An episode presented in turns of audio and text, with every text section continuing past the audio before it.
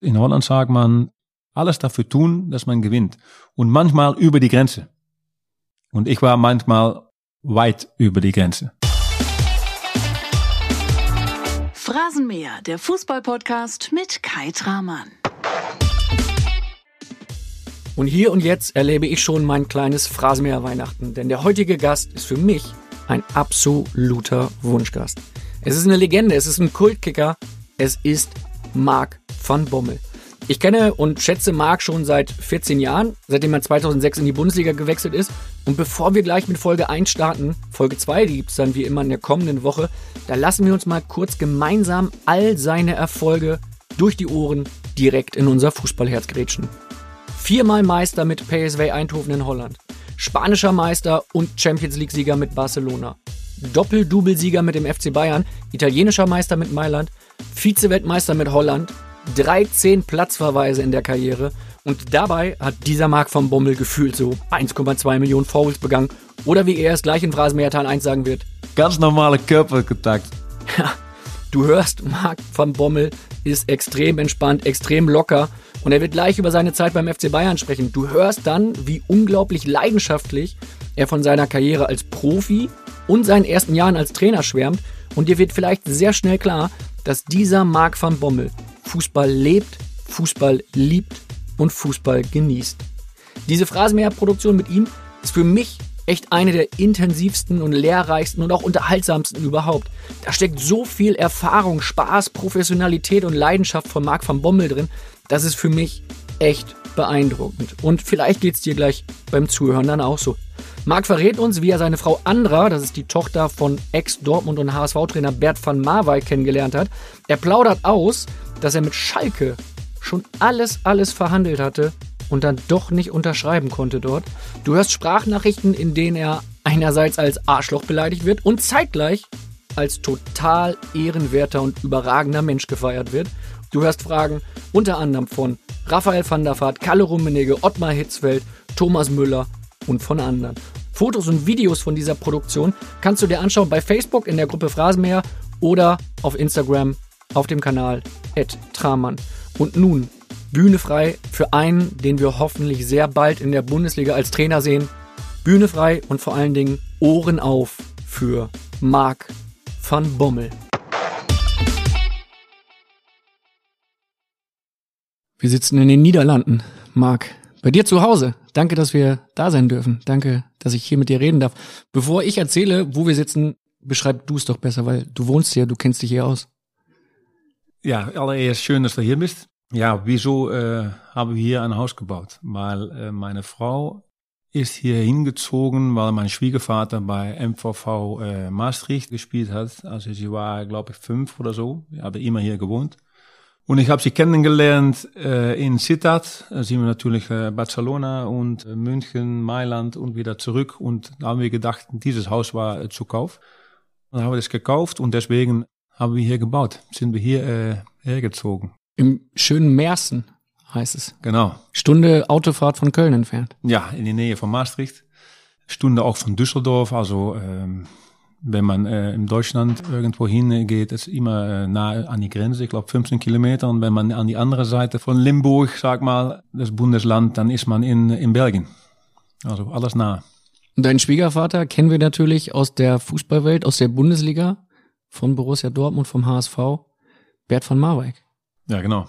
Der wohnt hier nicht äh, weit entfernt. Es war komisch, ja, um, um seine Tochter kennenzulernen. Wir, ähm, ich habe bei äh, Sittard gespielt und es lief nicht so gut. Äh, die Mannschaft hatte drei Spiele oder so, äh, nicht so viele Punkte, haben sie einen Trainer gewechselt und dann kam äh, Bert. Und hat natürlich zwei Töchter. Und nach dem Spiel habe ich natürlich immer geguckt und da habe ich andere gesehen. Aber, boah, das sieht, das sieht gut aus, eine schöne Frau und die hat Humor. Manchmal haben wir einander, äh, miteinander geredet, geratscht. Und dann habe ich gedacht, vielleicht kann ich es mal versuchen. Ne? Und da habe ich sie gefragt, von, ob sie Lust hat, um mal mit, äh, mitzugehen im Kino. Und das erste Mal, dass ich dahin gefahren bin, oh, da war ich nervös. Und da war ich an der Tür und Bert hat aufgemacht. Boah, und da habe ich Blumen dabei, eine, eine, eine Box mit Schokolade. Und da habe ich gedacht, boah, was ist hier los? Muss ich das schon machen? Und da war ich da drin und da habe ich da äh, gesessen, weil andere waren noch nicht oben, die, die waren noch nicht fertig, um zu gehen. Und habe ich da gesessen, ey, oh, und schwitzen und so. Mit deinem Trainer, ja. Eigentlich. Ja, mit dem Trainer, ja. Hat er sich am Anfang gewundert, dass du mit Blumen vor der Tür stehst? Wolltest du deinen Stammplatz sichern, oder? Nein, nein, ich, ich muss sagen, ich hatte schon, äh, ich war schon fast sicher vom Stammplatz. Also das, von daher war es nicht so schlimm, weil die anderen Jungs haben das auch akzeptiert. Natürlich, wenn ich auf der Bank war und dann hatte ich äh, auf einen Moment gespielt, das war ja komisch gewesen, aber äh, von daher war gar nichts, äh, war gar nichts los. Aber das war eine schwierige Geschichte, wie ich da äh, hingelaufen bin vom Auto. Bert van Marwijk hat mir am Telefon, ich habe äh, länger mit ihm telefoniert, erzählt, dass er dann in die Kabine gegangen ist und hat dich nicht vorher informiert. Nein. Und hat zu der ganzen Mannschaft gesagt, schaut mal, wer dort sitzt und hat auf dich gezeigt und hat dann gesagt, der kommt jetzt auch bei mir zu Hause. Der ist mit meiner Tochter zusammen. Wie war das für dich?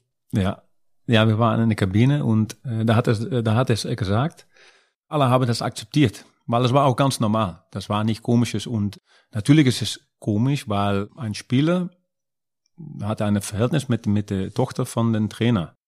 Das ist schon ein bisschen komisch. Ja, das, das passiert öfter, aber nicht so viel. Er hat das gleich angesprochen in die Mannschaft und die Mannschaft hat gesagt, okay, kein Problem. Und natürlich, wenn der Trainer weg war, haben sie gesagt, ja, jetzt spielst du immer und du wirst Kapitän und so. Ja, das war das logisch. Das ist äh, Fußballhumor. Äh, Ihr seid immer noch zusammen. Ihr habt äh, drei Kinder, seid glücklich. Von daher alles gut gegangen. Ich könnte doch nicht mehr äh, die Beziehung, ich könnte doch nicht mehr äh, Stopp sagen, ne? weil dann habe ich nicht mehr gespielt. Nein, nein, das war ist ein Witz natürlich. Ja, wir haben drei Kinder äh, gekriegt als Zwillinge, 18, ein Junge und ein Mädchen. Und ein Junge von 16 Jahren. Also die sind geboren, wie ich in Eindhoven war bei PSV. Wir hören in diesem Podcast erstmals im Phrasenmäher vier verschiedene Sprachen. Wir hören auch Fragen von drei Weltmeistern, die bei drei unterschiedlichen Turnieren Weltmeister geworden sind. Und wir hören auch fünf Vize-Weltmeister die dir Fragen stellen. Es ist ein riesengroßes Programm für dich. Zwei Folgen. Im ersten Teil sprechen wir viel über deine Zeit bei Bayern München in der Bundesliga. Im zweiten Teil sprechen wir auch viel über deine Zeit als Trainer. Damit wir jetzt loslegen können, so richtig in Teil 1, stell dich einmal bitte ganz kurz selber vor. Was ihr über mich wissen solltet. Hallo, ich bin Marc von Bommel. Ich glaube, die Leute in Deutschland kennen mich schon von, von Bayern vielleicht von der Nationalmannschaft und ich glaube auch, dass sie mehr kennen über gelbe und rote Karte. Einige hast du gesehen in der Bundesliga. Du warst immer der, der, wenn das Spiel noch lief, schon duschen war, weil der Schiri gesagt hat. wir hören übrigens heute auch noch Schiedsrichter. Okay. Kann ich dir jetzt schon mal vorweg sagen. Bevor wir jetzt gleich die erste Frage hören von einem äh, Weggefährten, von einem Ex-Mitspieler von dir, darfst du einmal, du hast ja deine Erfahrung mit Bild gesammelt, sagen, was du von Bild hältst. Das Bildbashing. Ja, Bild ist die größte Zeitung in, in Deutschland, ich glaube auch in Europa. Und äh, die haben äh, sehr viele Leute äh, lesen äh, also Bild. Äh, die haben ja eine Meinung, die ist immer offen, meine Meinung. Und das ist ja wichtig. Wenn es schlecht ist, ist es schlecht und wenn es gut ist, ist es gut. War öfter schlecht für dich, äh, das was im Bild stand, oder war es öfter gut? Na, das war, da war gute und schlechte Sachen dazu. Wenn man bei Bayern spielt, ist man immer im, im, im Brenzlig, wie sagt man das auf Deutsch? Ja. Musst du mir helfen, wenn ich. Äh, Mach ich immer gerne. So, ja. Mach ich immer gerne. Wir sitzen hier in deinem Büro und ähm, haben Sicherheitsabstand und von daher bin ich froh, ja, so für Ellbogenchecks und kleine Fouls und so und ich helfe dir immer gerne. Bei Bayern steht man immer im Brennpunkt, kann man sagen, immer im Rampenlicht, immer im Mittelpunkt. Ja, das glaube ja. ich schon. Und wenn man über gelb und rote Karte redet, das war, das waren immer 50-50 Zweikämpfe. Und, und glaubst manchmal, du? Und manchmal war ich zu spät. Also dann äh, muss man also auch akzeptieren, äh, dass man zu spät ist.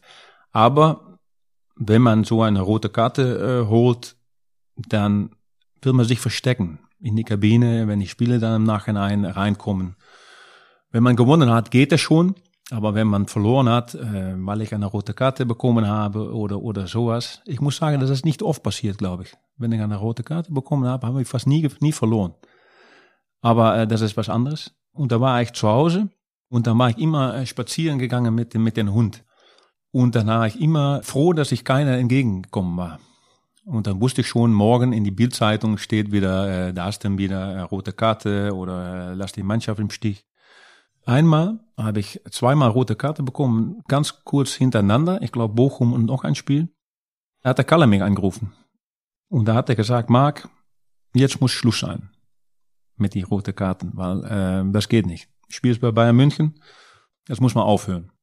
Und da hat er eigentlich recht. Äh, und da habe ich gedacht, hey, das war kein, kein Wake-up-Call für mich.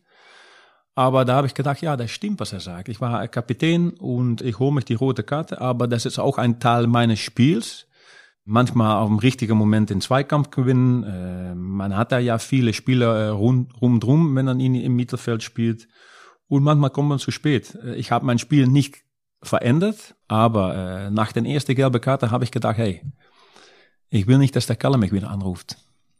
Und da war ich immer wieder ein bisschen, äh, bisschen ruhiger, schlauer und nicht in jedes Zweikampf manchmal mich zurückgehalten. Und das war, ähm, im Nachhinein habe ich mal drüber nachgedacht, das war gar nicht so schlecht, was Ist der Kalle da gesagt hat. Ist es besser, wenn Kalle Rummenigge dich anruft, als wenn Uli Hoeneß dich anruft, wenn du beim FC Bayern spielst? Weil Kalle ja schon ruhiger ist und das vielleicht etwas diplomatischer ausdrückt, als Uli es machen würde.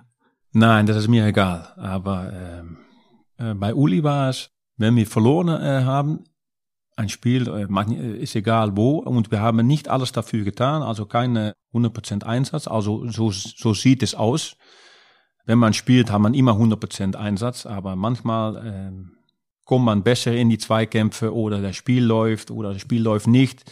Wenn man einen äh, Zweikampf hat, der Ball fällt bei, äh, beim Gegner in die Füße statt bei uns. Das, das gibt es halt. Oder man will Gas geben, aber die Beine sind, die laufen voll. Man ist nicht 100 Prozent und das passiert halt. Oder das Wetter ist äh, 30 Grad und es läuft nicht. Wenn man den Ball hat, kann man laufen. Aber wenn man, wenn man den Ball nicht hat, dann ist es halt schwierig. Aber was ich sagen will, da war der Uli in die Kabine gekommen und ich hatte Angst, um ihn anzuschauen.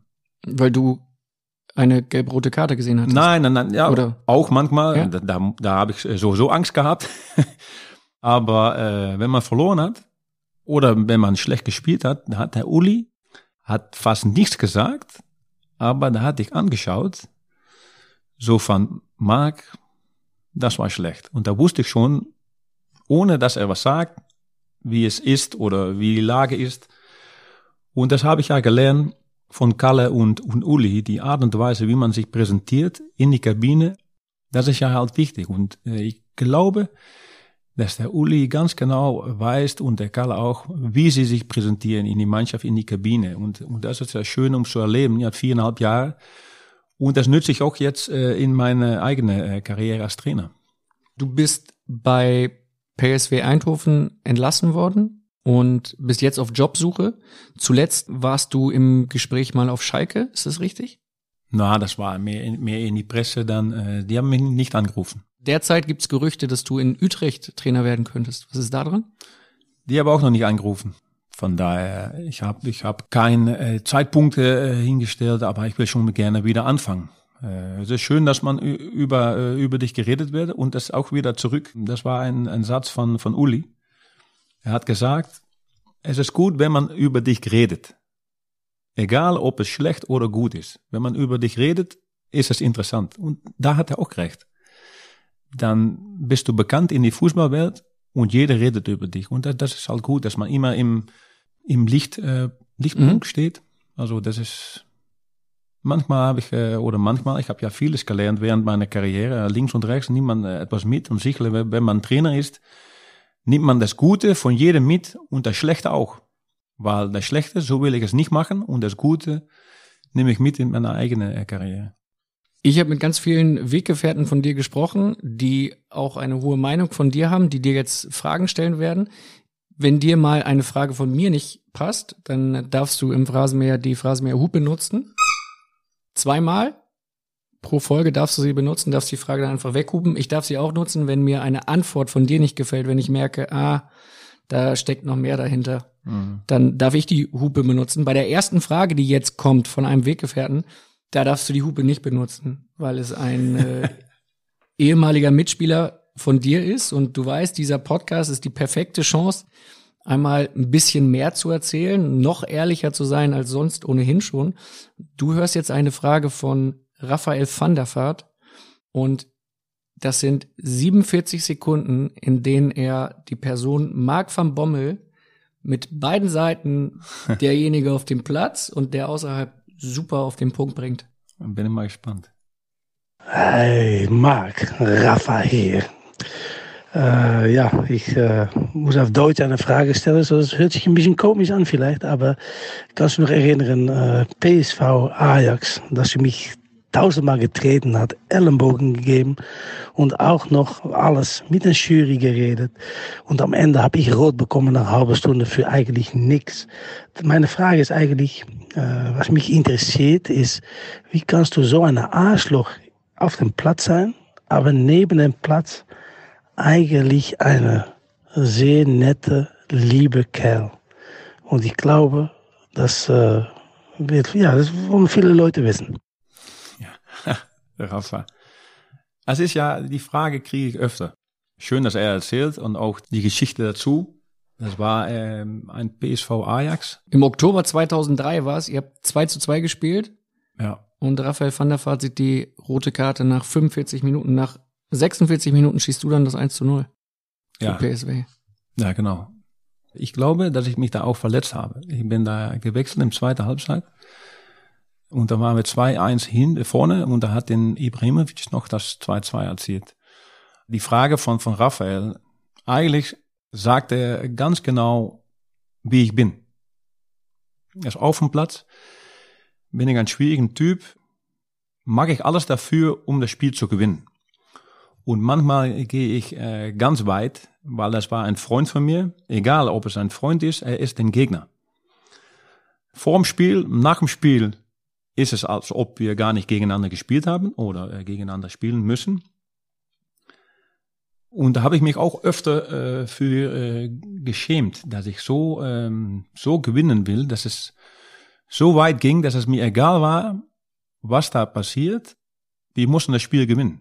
Und Rafa äh, der beschreibt das eigentlich sehr gut. Äh, außerhalb dem Platz bin ich eigentlich ein ganz ruhiger Kerl und auf dem Platz ganz, ganz anders. Was hast du denn gemacht, wenn du dich geschämt hast? Du wolltest mich eigentlich verstecken. Also in Holland sagt man dann, dann geht man unter dem, unter dem Boden, dass keiner dich sieht.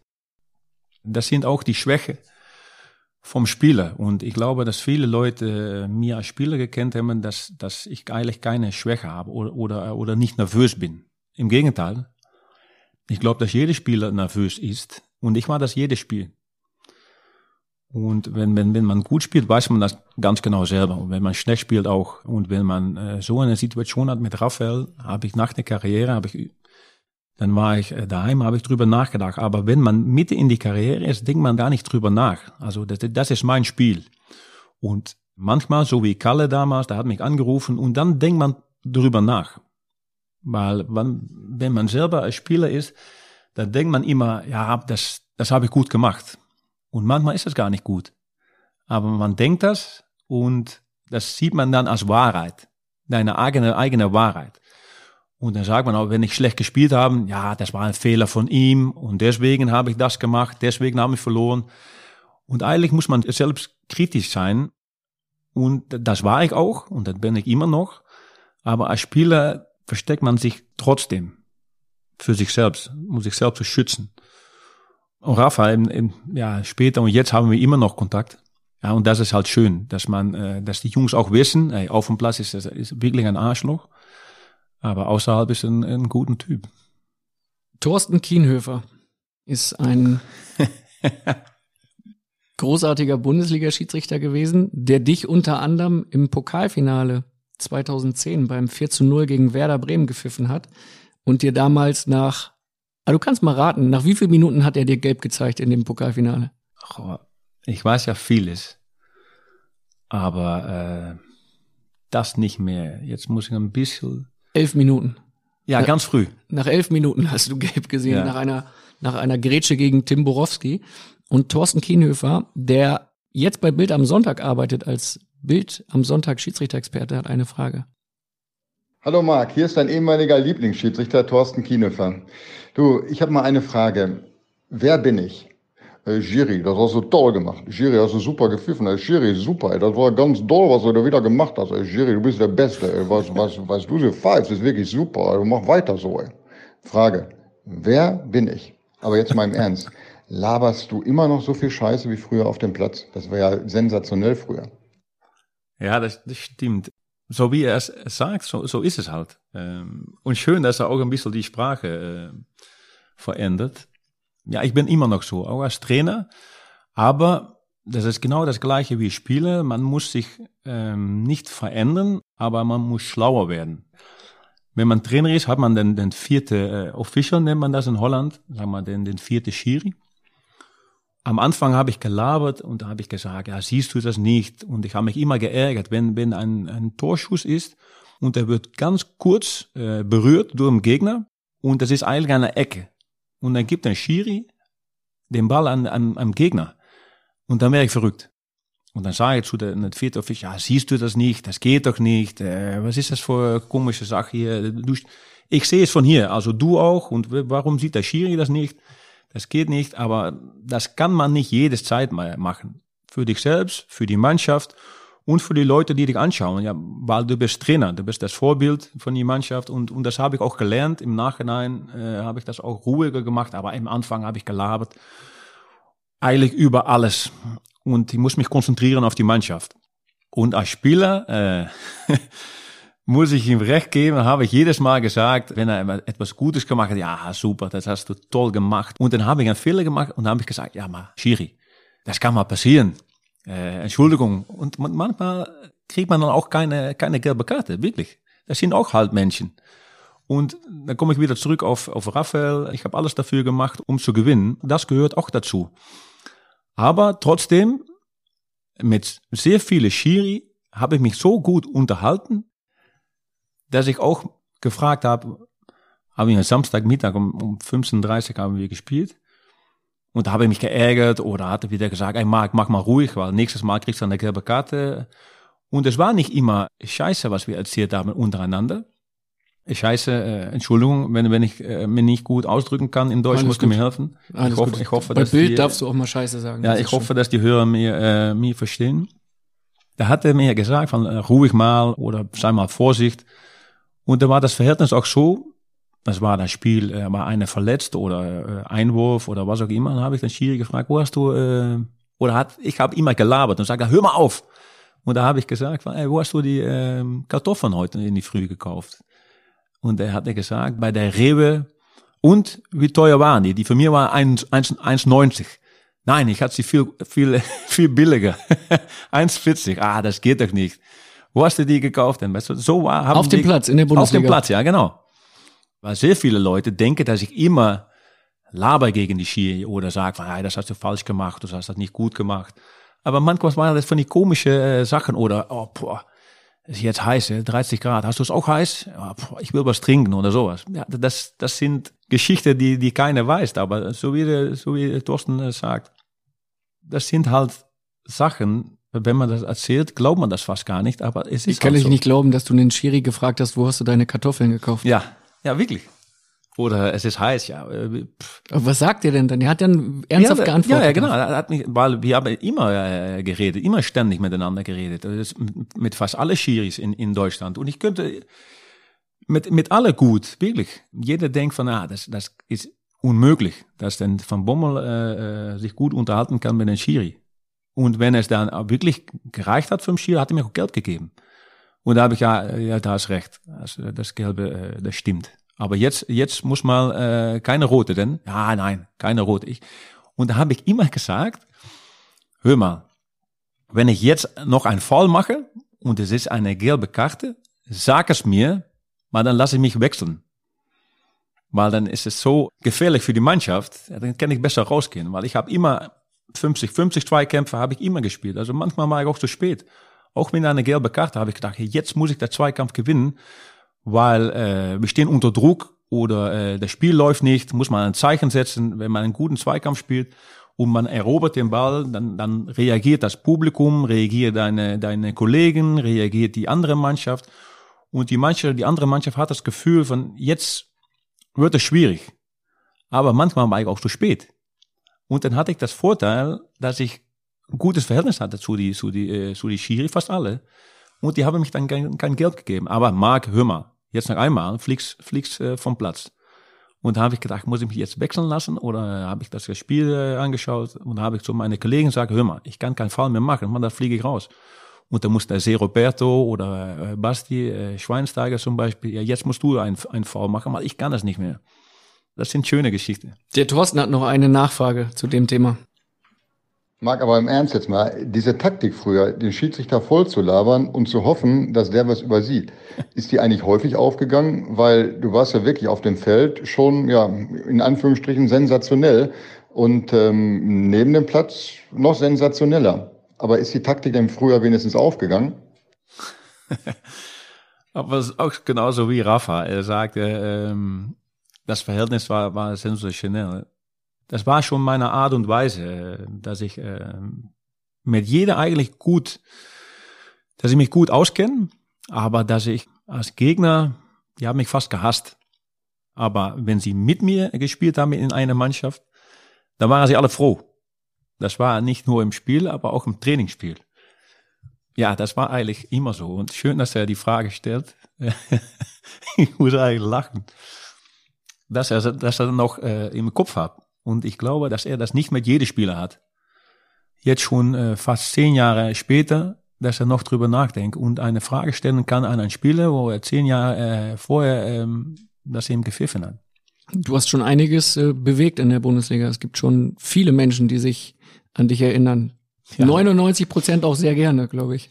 Ja. Die anderen liegen noch im Krankenhaus. ja, da war immer was los. Du hast in deiner Profikarriere 13 Mal rot gesehen viermal glattrot, neunmal gelbrot. Wie genau hast du dich gefühlt in der Sekunde, wenn der Schiedsrichter dir die rote Karte gezeigt hat? Ich habe immer äh, gesagt, nein, das war keine rote Karte. Äh, das hat man auch gesehen an meine äh, mein Ausdrücken, damals mein Gesichtsausdrücken. Nein, das gibt's doch nicht. Ich habe gar nichts gemacht. Obwohl du wusstest, dass es ja, auch ja, genau. war. Ich wusste es ganz genau. Aber 14 Stück, also in 20 Jahren, in 20 Jahren, Oh, das geht. Das geht noch. Aber, hätte mehr sein können, meinst du? ja, ich glaube schon. Aber gelb-rot, ich habe einmal eine ganz doofe gelbe Karte geholt, das war gegen Hamburg. Da habe ich, glaube ich, die Stinkefaust. Äh, oh ja, da kommen wir noch drauf zu sprechen. Nein, das war, das war, ich schäme mich da ein bisschen für, dass ich das damals ja? gemacht habe. Aber da war ich so, das war 1-1, glaube ich. Und wir haben einen Angriff gehabt und das war ein, ähm, haben die den Ball nach vorne ge, äh, geschossen und ich glaube nicht ganz genau, mit wem ich im Zweikampf war, an die Seitenlinie. Ich habe eine Grätsche gemacht und das war unsere Ball. Das weiß ich äh, fast 100 Prozent, weil ich habe den Ball mit die Grätsche habe ich gegen den, den, den Fuß vom Gegner äh, geschossen und da war damals aus. Und der Schiri hat ein Foul oder ein Einwurf für Hamburg gegeben. Und da bin ich ausgerastet. Ja, doof. Weil wir wollten, wir wollten das Spiel gewinnen. Wir haben die Möglichkeiten damals gehabt. Und da war ich ja aufgeregt und eigentlich falsch. Ein bisschen zu, äh, zu aggressiv. Oder ein bisschen viel zu aggressiv. Der Schiedsrichter war damals Lutz Wagner und äh, du hast dann applaudiert, nachdem er gepfiffen hatte. Genau. Und dann hast du ihm noch die Stinkefaust gezeigt und ja, aber das hat er nicht gesehen. Gelbrot vom Platz geflogen. Das, war, das hat er nicht geschehen, aber gespürt. Und er hat das Applaudieren gehört ja. und hat dir Gelb-Rot gezeigt. Und dann gab es damals Riesentheater, weil er diese Stinkefaust, also diese ja. Bewegung nicht gesehen hatte. Ja, genau. Und du dann nochmal auch von Bild angeklagt wurdest. Wir haben damals auf Seite 1 gefordert, sperrt ihn. Dieser Mann braucht eine Sperre. Und alle haben auf dich geschaut. Wie war das für dich? Ja, das war schwierig. Ich, ich bin auch äh, vom Platz gesprintet, glaube ich ganz schnell in die Kabine und da habe ich in die Kabine habe ich den Thomas Reschke war immer dabei, der, den äh, den Zeugwart von Bayern, super Typ, ich habe immer noch Kontakt mit ihm. Und da hat er gesagt, was hast du jetzt wieder gemacht? also, er Werbung. Guten Morgen zusammen. Im heutigen Meeting werden wir über Gromner bis Nervenna für das Projekt sprechen. Du bist neu im Team und verstehst nur Bahnhof? Ganz entscheidend bei der Umsetzung ist Framnerver Grommeler. Habt ihr es verstanden? Ah ja, das ist wirklich, wirklich verständlich. Zum Nachbarn auf Venewaf. Auf der Arbeit klingt alles nur nach Kauderwelsch? Die LinkedIn-Community hilft dir dabei, dich in der Berufswelt zurechtzufinden und neue Themen im Handumdrehen zu verstehen. Und? Noch irgendwelche Fragen? Arbeitsthemen verstehen. Wissen wie mit LinkedIn. Werbung Ende. Wenn ich vorher in, in die Kabine gekommen war, er war oft beschäftigt mit äh, Klamotten oder was, was auch immer. Und da habe ich gesagt, ach, bist du da wieder, du Holländer, du Käskopf, bist du schon wieder da, was hast du jetzt wieder gemacht? Das Ganze war im Februar 2008 und du warst damals schon von Ottmar Hitzfeld ernannt worden zum Aggressive Leader. ja. Und dieser Spitzname, an den erinnern sich alle, an den erinnert sich auch Ottmar Hitzfeld. Und er erinnert dich jetzt auch nochmal daran in der Frage, die er dir jetzt stellt. Lieber Marc, ich habe eine Frage an dich. Hat es dich früher gestört, wenn ich dich als Aggressivleader bezeichnet habe? Liebe Grüße, Ottmar. Ein Trainer. Ich habe, glaube schon acht, neun Monate her, nachdem ich entlassen bin, habe ich einen Trainer, weil ich habe nie Ottmar gesagt, ich habe einen Trainer angerufen und habe ihn gefragt, ob er Zeit hat, um ein bisschen mit mir zu reden. Nach deiner Entlassung jetzt Nach meiner in, Entlassung, ja. in glaub- Eindhoven. Ich glaube im Februar, kurz vor äh, Corona, bin ich nach Basel geflogen mit meiner Frau und äh, haben wir abgesprochen, immer in ein Hotel in, in die Stadt. Und da haben wir vier, fünf Stunden geredet. Und äh, auch kurz darüber. Da habe ich ihm gesagt, den Spitzname. Ich fand es super, dass er das so gesehen hat, dass ich ein Leader war und ein Aggressivleader. Und da hat er gemeint, ein Aggressivleader auf dem positiven Sinne statt negativ. Weil wenn man einen Zweikampf gewinnt, auf einem wichtigen Zeitpunkt oder einem wichtigen äh, Platz auf dem Spiel oder äh, wenn man 1-0 vorne ist oder 1-0 hinten oder, oder 3-0 vorne oder 2-0 vorne und man steht unter Druck und man wartet eigentlich und das spürt man auch im Spiel, dass wenn der Gegner jetzt ein Tor schießt, dann bekommen wir richtig Schwierigkeiten. Oder wir stehen unter Druck und wir kommen gar nicht mehr raus und ich schieße, wir pfeffern nur die Bälle nach vorne und wir können den Ball nicht äh, in die Mannschaft behalten. Und wenn man dann als, als Spieler und vor allem im Mittelfeldspieler, weil da passiert ja viel, wenn man im Mittelfeld gut ist, dann gewinnt man fast immer das Spiel. Und äh, da hat er es gespürt, wenn, wenn Marc auch aggressiv ist und die richtige Zweikämpfe gewinnt, das ist gut für die Mannschaft. Da hat er über mich geredet in einer Pressekonferenz. Das war noch in die, im kleinen Raum da, äh, wo In man München an der in Sebener München an der Straße, im Sebener alten Straße. Presseraum. Ja, ja. Das war, das fand ich immer super. Da hat man, da könnte man stehen oder sitzen. Und da wart ihr alle, ähm, alle, Alle da. Journalisten auf einem sehr kleinen Raum, also für alle Genau. Hörer, die nie dort gewesen sind, es Ja. war ein wirklich nicht so großer Raum, ich würde sagen 30 Quadratmeter. Vorne war ein Podest. Damals äh, hat äh, dort auch Giovanni Trapattoni Genau. seine legendäre Rede gehalten. Ja, genau. Und die Spieler und Trainer wurden dann reingeführt vom damaligen Pressechef Markus Hörwig und die Journalisten standen alle dicht gedrängt und dann konnte ihr Das war losgehen. eine, eine schöne Geschichte, weil wenn es immer brenzlig war oder wir haben verloren, ja, wir waren in einer Situation, wo ein wichtiges Spiel äh, kam, da hat der Markus gesagt, Marc, ich, ich brauche dich. Der Markus Hörwig. Der Markus Hörwig. Der Markus Hörwig hat mich gefragt, Marc, ich brauche dich. Nein, äh, schon wieder. Nein, ja, du bist Kapitän und auch vorher, wie ich noch kein Kapitän war. Marc, komm. Weil deine Art und Weise, wie du äh, Antwortet gibst auf die Frage von den Journalisten, da, da holen wir den, den, äh, das Feuer raus. Und natürlich, ich war jedes Mal da, weil ich wollte die Mannschaft helfen, ich wollte den Verein äh, helfen, weil ich habe mich immer versucht zu identifizieren äh, äh, mit dem Verein. Und es war ein schönes Doppelpass zwischen Markus und, und mir. Und dann habe ich manchmal geredet, hat er mich angeschaut, hat er so ein, ein, ein äh, wie sagt man das auf Deutsch? Ein, ein, Ein bisschen gezwinkert, Ja, eine, genau. eine Geste gemacht. ja, genau. Oder ich habe, wenn eine Frage kam, habe ich eine, einen Witz gemacht und das war gleich den Druck weg von die Fragen. Und manchmal waren die Fragen ja richtig schwierig und da muss man ein bisschen damit spielen. Aber zurückkommend auf, auf den Trainer, auf äh, Ottmar Hitzfeld. Er hat das positiv gemeint. Wenn jemand Aggressivleader sagt, dann weiß man schon, dass ich das war. Was hast du von Ottmar Hitzfeld gelernt als Trainer, was dir heute auch weiterhilft in deiner Trainerlaufbahn? Eigentlich sehr vieles. Ähm, ich habe schon viele Trainer erlebt, aber äh, jetzt sage ich mal Ottmar. Ottmar war ein Trainer, der war ruhig und am richtigen Zeitpunkt hat er die richtige Sache erzählt. Er war eigentlich ein, ein Trainer, ein bisschen zurückhaltend, aber mit einer Autorität, ohne dass man Angst hat. Ein, ein familiärer äh, Trainer, ein bisschen Vater, und da haben wir Henki dazu gehabt. Michael Henke, den Co-Trainer. Ja, ja, genau. aber von mir war es immer Henki und für, für viele Spieler. Die Zusammenarbeit, das war richtig gut. Und das habe ich auch gesucht in meinem Trainerstab, dass die Zusammenarbeit gut ist. Dass der Henki manchmal die im Arm nimmt und sagt, ja, komm mal, Mark, das, das und das hast du nicht gut gemacht. Und das hast du gut gemacht, da musst du weitermachen und so weiter. Und, und die Tür war immer offen. Ich war Kapitän und er hat manchmal, ähm, war wir auf die, am Anfang vom Training, war auf dem Platz, sagt er, Marc, komm mal hier. Und da hat er mich gesagt, äh, hör mal, pass mal auf, pass mal auf auf den und, oder äh, nimm den Spieler mal in die Arm, äh, weil er braucht das, dann brauche ich das nicht zu tun. Und dann kann ich ein bisschen Abstand halten, dann kann ich das beobachten. Und das habe ich auch so mitgenommen in meiner eigenen äh, Karriere als, als Trainer, äh, dass man das spürt, dass man nicht jedes Mal draufhauen muss oder jedes Mal mit dem gleichen Spieler reden muss und das auch manchmal zu meinem Assistent sagen, hey, geh du mal äh, dahin. Oder zu meinem Kapitän, hey, mach du das, weil äh, ich sehe jetzt, was da passiert, aber wenn du es machst, nimmst du ihn schneller wieder mit zurück in die Mannschaft und das ist gut für uns.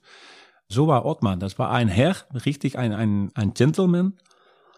Ich habe ihn fast nie böse erlebt und ich weiß nicht, ob die Frage noch kommt, aber ich habe mit dem Micho, dem Michelis, Micho und ich waren fast die gleiche Typ. Hart, ehrlich, äh, auf dem Platz, kein äh, hinterm Rücken. Ähm, aufgesperrt. Aufgesperrt, ja genau. Deswegen habe ich guten Verhältnis zu ihm gehabt. Ottmar hat ihn mal äh, gesperrt oder gesperrt, hat gesagt, ey, du gehst nicht mit. Was du jetzt gemacht hast, hast Scheiße gebaut, das geht nicht. Und er war richtig böse auf, äh, auf Ottmar. Und ich war mal gesperrt in das Wochenende, dass er äh, zu Hause war. Ja, ich glaube, dass Bayern Energie Cottbus gespielt hat, auswärts. Okay, du warst gesperrt und er war quasi suspendiert. Genau. Und da hat er gesagt, ah, ich spiele nie wieder, hat er in der Kabine gesagt, das geht nicht, was der Trainer gemacht hat. Ich habe das nur gut äh, gemeint und der Trainer, das geht nicht, hat immer gelabert gegen den Trainer, was normal ist in einer Kabine, das passiert überall. Und da habe ich äh, gesagt, Micho, äh, sei ruhig, zieh dich um und äh, wir sehen uns äh, am Sonntag wieder. Das war am Freitag, also die Mannschaft ist, äh, war weg.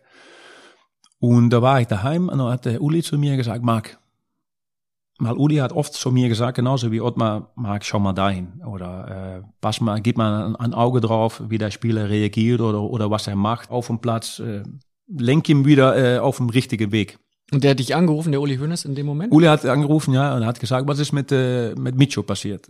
Ich sag, ja, der Trainer äh, will ihn wohl nicht mitnehmen, weil im Training äh, ist das und das passiert und die haben Ärger gehabt untereinander. Aber ich glaube, es ist nicht so schlimm. Ähm, ja, aber ich kenne den Micho, ähm, er ist emotional, also äh, Südamerikaner, Argentinier sind ja äh, immer heiß, wenn, wenn was passiert. Ich sag Uli, äh, na, ich habe nicht Uli gesagt, ich, sag, ich habe gesagt äh, Herr Hönes, jetzt sage ich Uli. Ich fahre am Samstag fahre ich dahin, weil in der Früh haben wir trainiert für uns selbst. Äh, das habe ich fast immer gemacht, wenn man gesperrt ist oder so, da hat man nicht zwei Tage frei. Ich habe da trainiert und Micho auch. Ich sage, und Micho, was machst du heute äh, Mittag? Weil das Spiel war um 15.30 Uhr. Ja, ich bin daheim. Ich sag, weißt du, Micho, ich komme ich komm äh, zu dir. Schauen wir zusammen das Spiel an. Ich sage, ja, ist gut. Und um, äh, um drei Uhr bin ich da hingefahren. Er wohnt äh, drei, vier Straßen äh, entfernt von mir. Ich bin da mit dem Fahrrad, glaube ich, äh, hingefahren, so wie fast alle Holländer. Und ich kam da und äh, oh Marc, äh, wie geht's dir? Und äh, habe von den argentinischen Tee getrunken. Ich weiß nicht ganz Mate genau. Tee? Oder? Ja, genau. Ich weiß nicht ganz genau was, aber das war gut. Sehr guten Tee habe ich getrunken zusammen. Und da habe ich zu ihm gesagt, Micho, hey, mach mal ruhig, Freund. Wir, wir brauchen dich. Äh, die Mannschaft braucht dich. Ich weiß, dass du, dass du jetzt böse bist auf, äh, auf dem Ottmar. Ich habe schon lange geredet mit ihm. Wir haben das Spiel angeschaut, wir haben gewonnen. Ich sag, weißt du, was wir machen? Morgen in die Früh müssen wir trainieren. Dann gehe ich mit dir zusammen machen wir das, gehe ich in die Kabine und lass mir reden. Also wir gehen rein, wir fragen, ob er, ob er Zeit hat für uns und du sagst nichts. Ich fange an und dann sagst du nur alleine, ja, das stimmt, ja, das stimmt, Entschuldigung, Entschuldigung. Ich will keine Scheiße hören. Du sagst nur, es stimmt, Trainer, Entschuldigung, es wird nie wieder passieren. Er hat der, der Micho gesagt, ja, ist gut. Und am Sonntag in der Früh kam er in die Kabine und sagte, Micho, komm, wir gehen. Und wir haben das Spiel gewonnen, das war auch gut natürlich. Und ich habe auf die Tür geklopft und hat den, äh, den Trainer gesagt, oh, Marc, wie geht's? Ja gut, Trainer, kann ich mal reinkommen mit Micho, weil ihr habt äh, ein bisschen Probleme gehabt und frage, ja, natürlich, komm rein. Und haben wir in die Kabine vom Trainer gesessen, wir beide auf einer Bank und der Trainer in seinem eigenen Stuhl und äh, habe ich gesagt, Trainer, ich bin gestern äh, den ganzen Tag bei, bei Micho gewesen und äh, wir haben drüber geredet, er hat sich Gedanken gemacht, aber er will eigentlich Entschuldigung sagen, weil er mag ihre Art und Weise und er ist Argentinier, hat sich geärgert und er weiß auch ganz genau, dass, äh, dass sie ihn einen guten Typ für finden. Und wir will einfach wieder weitergehen, weil äh, er will wieder spielen und ich habe da etwas erzählt, das war eigentlich, das, das ist gut, dass es wieder, ähm, wieder fix machen. Ottmar hat gesagt, ja, Marc, gut. Äh, Micho und, und du? Ja, Trainer, es passiert nicht mehr. Das kriegen wir hin. Ich mache den Fehler nicht mehr und ich will wieder spielen. Der Trainer, super. Kein Problem, wir gehen wieder trainieren. Und das, das Problem war geklärt. Im Nachhinein habe ich Uli gesehen. Sage, Herr Hönes, äh, alles äh, gut mit dem Micho. Ja, das hast du gut gemacht. Nächstes Mal mach ich wieder so einen, einen Doppelpass. Und das war, äh, das war einfach so, weil ich hab, ich habe immer an die Mannschaft gedacht und auch an die einzelnen Spieler. Wenn man Spieler ist, denkt man fast nur an sich alleine. Aber ich war ein, ein Spieler, der, ähm, der immer an die Mannschaft gedacht hat. Und das ist nicht immer schlau. Man, man stellt sich auch offen, man stellt sich, äh, sag ich mal, schwach hin, aber ähm, man stellt sich offen für Kritik. Und das ist nicht halt stur. Ein Spieler muss nicht immer stur sein oder äh, Holländer wissen ja alles besser normalerweise. Ist das so? Ja, sagt man, oder? Das sagt man in Deutschland. Immer die Holländer, die fragen immer warum und wieso. Aber ich habe nochmals immer an, an, die Mannschaft gedacht. Und, und das war auch so ein Moment in, in meiner Karriere, habe ich gedacht, hey, das ist so ähm, auch in meiner, meiner Trainerkarriere, dass, dass die manchmal die Sachen so passieren und man muss das auch wieder äh, lösen. Und so eine Geschichte hilft mir, ähm, so wie ich von Ottmar vieles mitgenommen habe und so von, von einigen anderen Trainer, eigentlich von allen Trainer habe ich, habe ich Sachen mitgenommen in meine, meine Karriere. Lass uns mal gemeinsam ausführlich auf deinen Start schauen. Du bist 2006 nach München gekommen. Dein erster Trainer beim FC Bayern war Felix Magath. Ja, Felix. Was hast du von so einem Trainer gelernt? Äh, Felix Magath, darf ich dazu sagen, ist im Phrasenmäher eine Legende. Es gab schon äh, viele Gäste im Phrasenmäher, die schon sehr viel über Felix Magath erzählt haben. Felix Magath kommt eigentlich fast in jeder Folge mal vor. Kannst du alles sagen. Der Felix hört auch den Phrasenmäher, das weiß ich. Äh, Felix, äh, erstes Mal, äh, dass wir einander getroffen haben, war bei meiner Präsentation. Oder eigentlich war es so. Das erste Mal, dass ich Felix gesehen habe, war beim Juan Campo Turnier sagen wir mal, das Spiel Barcelona gegen einen Gegner und das war damals, in 2006 war es Barcelona bei München. Das ist ein Turnier, was ja nur ein Spiel nach dem Gründer vom FC Barcelona benannt genau, wurde. Und Bayern München hat das später auch eingeführt. Da gab es mal genau, zwischenzeitlich genau, Franz den, Beckenbauer, den Beckenbauer Cup. Ja, genau. Und ihr wart 2006 und sechs habt ihr gegeneinander gespielt. Aber das war das erste Spiel nach dem Champions League Sieg in Paris mit Barcelona. Barcelona äh, Arsenal 2-1 für uns, haben wir gewonnen. Also das war das erste Heimspiel nach dem Champions League Sieg. Also das war eigentlich ein äh, Spiel, wo man gefeiert wird. Gefeiert, sagt es gut? Komplett richtig. Nicht gefeuert, mal gefeiert, ne? Ja, gefeiert. Gefeuert, ja, Eindhoven, ja, ja, genau. gefeiert. Barcelona. Barcelona. Da war Bayern, glaube ich, 2-5, 2-6 haben die den Double geholt. Und da war einige Wechselungen in, in die Mannschaft, glaube ich. Und da haben wir Bayern weggespielt. 4-0. Ohne Chance. Äh, ich glaube, dass Bayern nicht einmal auf ein Tor geschossen hat. Und da habe ich gut gespielt. Und da habe ich zu Makai gesagt, Roy Makai, sei Roy, ich glaube, dass ihr einen Spieler braucht, weil im Mittelfeld war, waren sie nicht so gut, glaube ich, in dem Spiel. Ich glaube, dass ihr einen Spieler braucht, äh, so wie ich. das ist ja super clever. hey, ich glaube, ihr braucht einen Spieler, der so aussieht wie ich und der so heißt wie ich. Nein, aber wirklich. Äh, ich hatte alles machen können auf dem Platz. Also äh, ich könnte äh, Querpass spielen, ich könnte nach vorne laufen, ich könnte dribbeln. Links wie rechts, gelbe, ja, Karte, gelbe Karte, rote Karte. Ja, das brauchte gar nicht zu, zu kriegen, weil, weil das war so einfach. Eigentlich bin ich ganz weg vom Thema Felix, aber äh, Egal, komm- wir sind bei Räumer Kai. Du hast gesagt, ihr könnt einen Spieler gebrauchen wie mich. Ja, ja, genau. Weil, das muss ich ein bisschen erklären, warum ich das gesagt habe. Ich habe äh, 2005, 2006 habe ich viele, viele Spiele gemacht. Ich habe in die äh, Champions League, da war ich oft äh, Stammspieler, habe ich im Champions League Finale war ich Stammspieler ähm, oder stand, stand ich in die Startelf, lass ich so sagen. Da hat Re- Frank Rijkaard am, am Anfang von der Saison gesagt, Marc, hör mal, diese Saison haben wir mehrere Spiele. Ich gehe mal rotieren. Manchmal spielst du dreimal hintereinander, dann stelle ich dich wieder auf die Bank, äh, zwei Spiele, äh, dann mal eine, einmal auf die Tribüne und dann kommst du wieder zwei Spiele auf den Platz. Ich sage, hör mal, Trainer, das finde ich nicht, äh, nicht gut. Das gefällt mir nicht. Also, wenn ich einen Verein finde, dann musst du mir helfen. Und nicht sagen, hey, hör mal, äh, wir müssen einen guten Transfersumme haben. Das kann ich ja verstehen, dass Barcelona äh, eine Transfersumme fragt. Aber es muss nicht so sein, dass der den Transfer platzt. Also so habe ich das immer offen und ehrlich gesagt, auch so meine Trainer, wenn ich wechseln wollte oder äh, wenn was los war und manchmal passierte auch was, da muss man auch die Konsequenzen im Kopf haben, um mal drüber nachdenken, hey, vielleicht ist das jetzt Schluss. Und da habe ich so Reikert gesagt, wenn ich einen Verein finde, bin ich weg vom Fenster. Und äh, ich habe so Roy gesagt, hey, ich glaube, ihr braucht äh, jemand, weil Bayern war für mich ein, ein sehr großen Verein.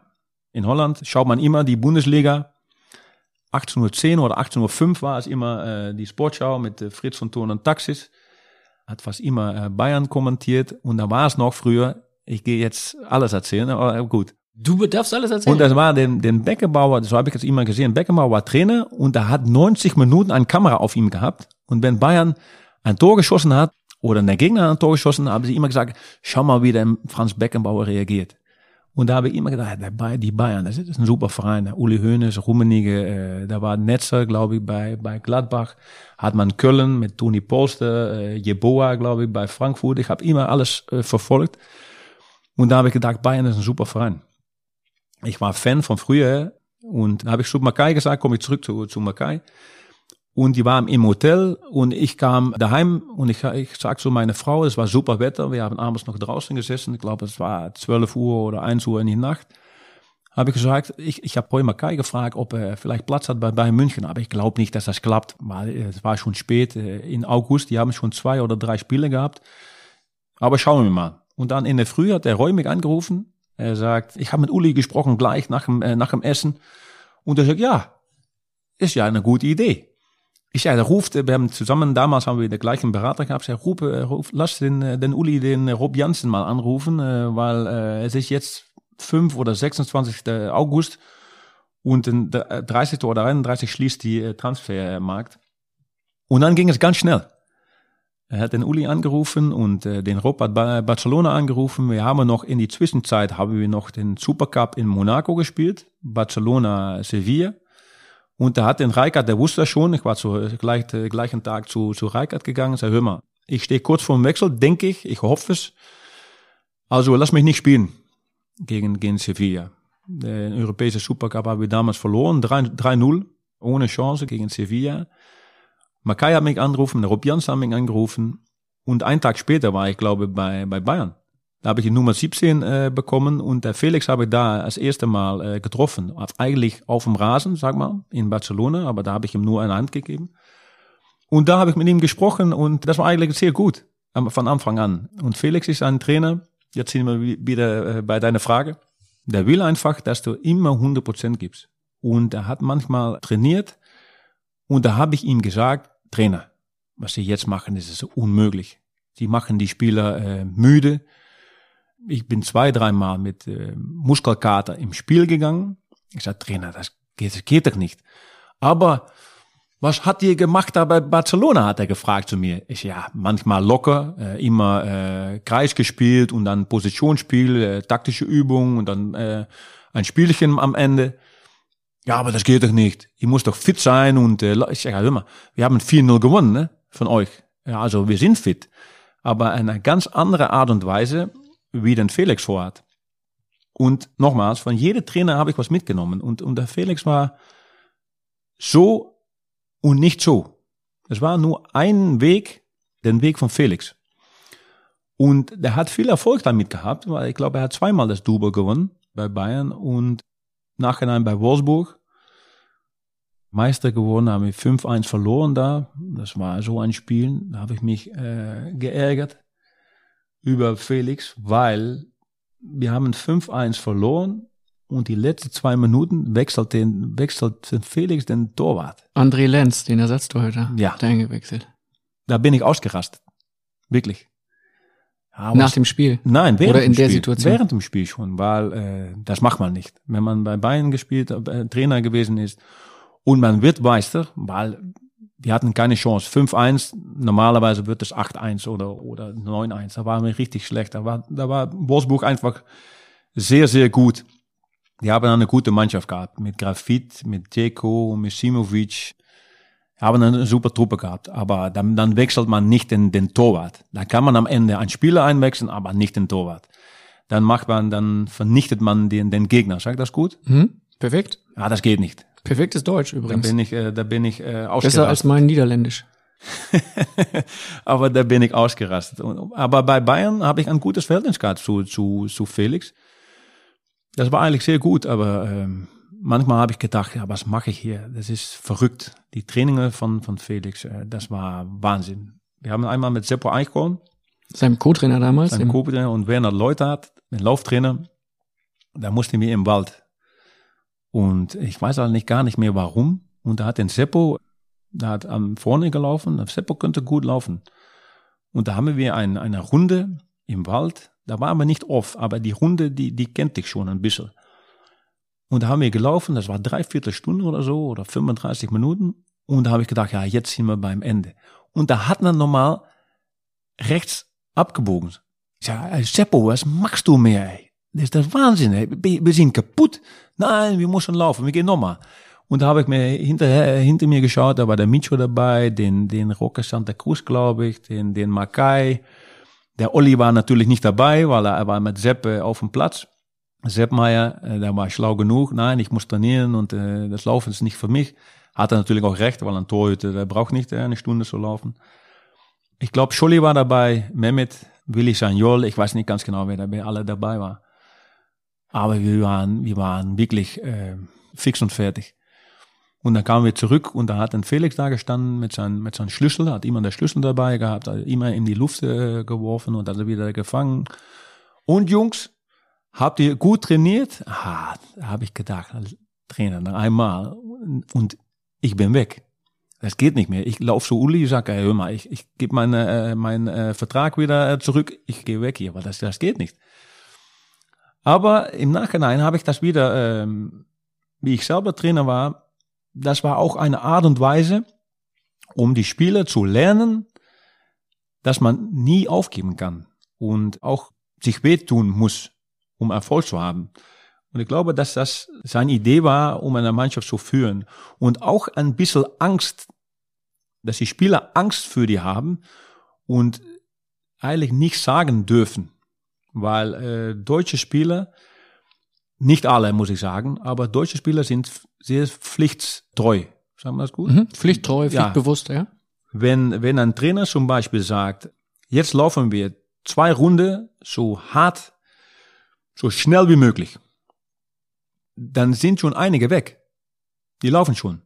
Das gefällt mir, weil die Jungs, die, der Trainer ist der Chef, aber man muss ein gutes Verhältnis haben zu den Spielern, dass die Spieler nicht denken, warum macht er das? Und eigentlich ist das gut, dass die Spieler nachdenken, aber sie müssen nicht denken, dass der Trainer ein Arschloch ist.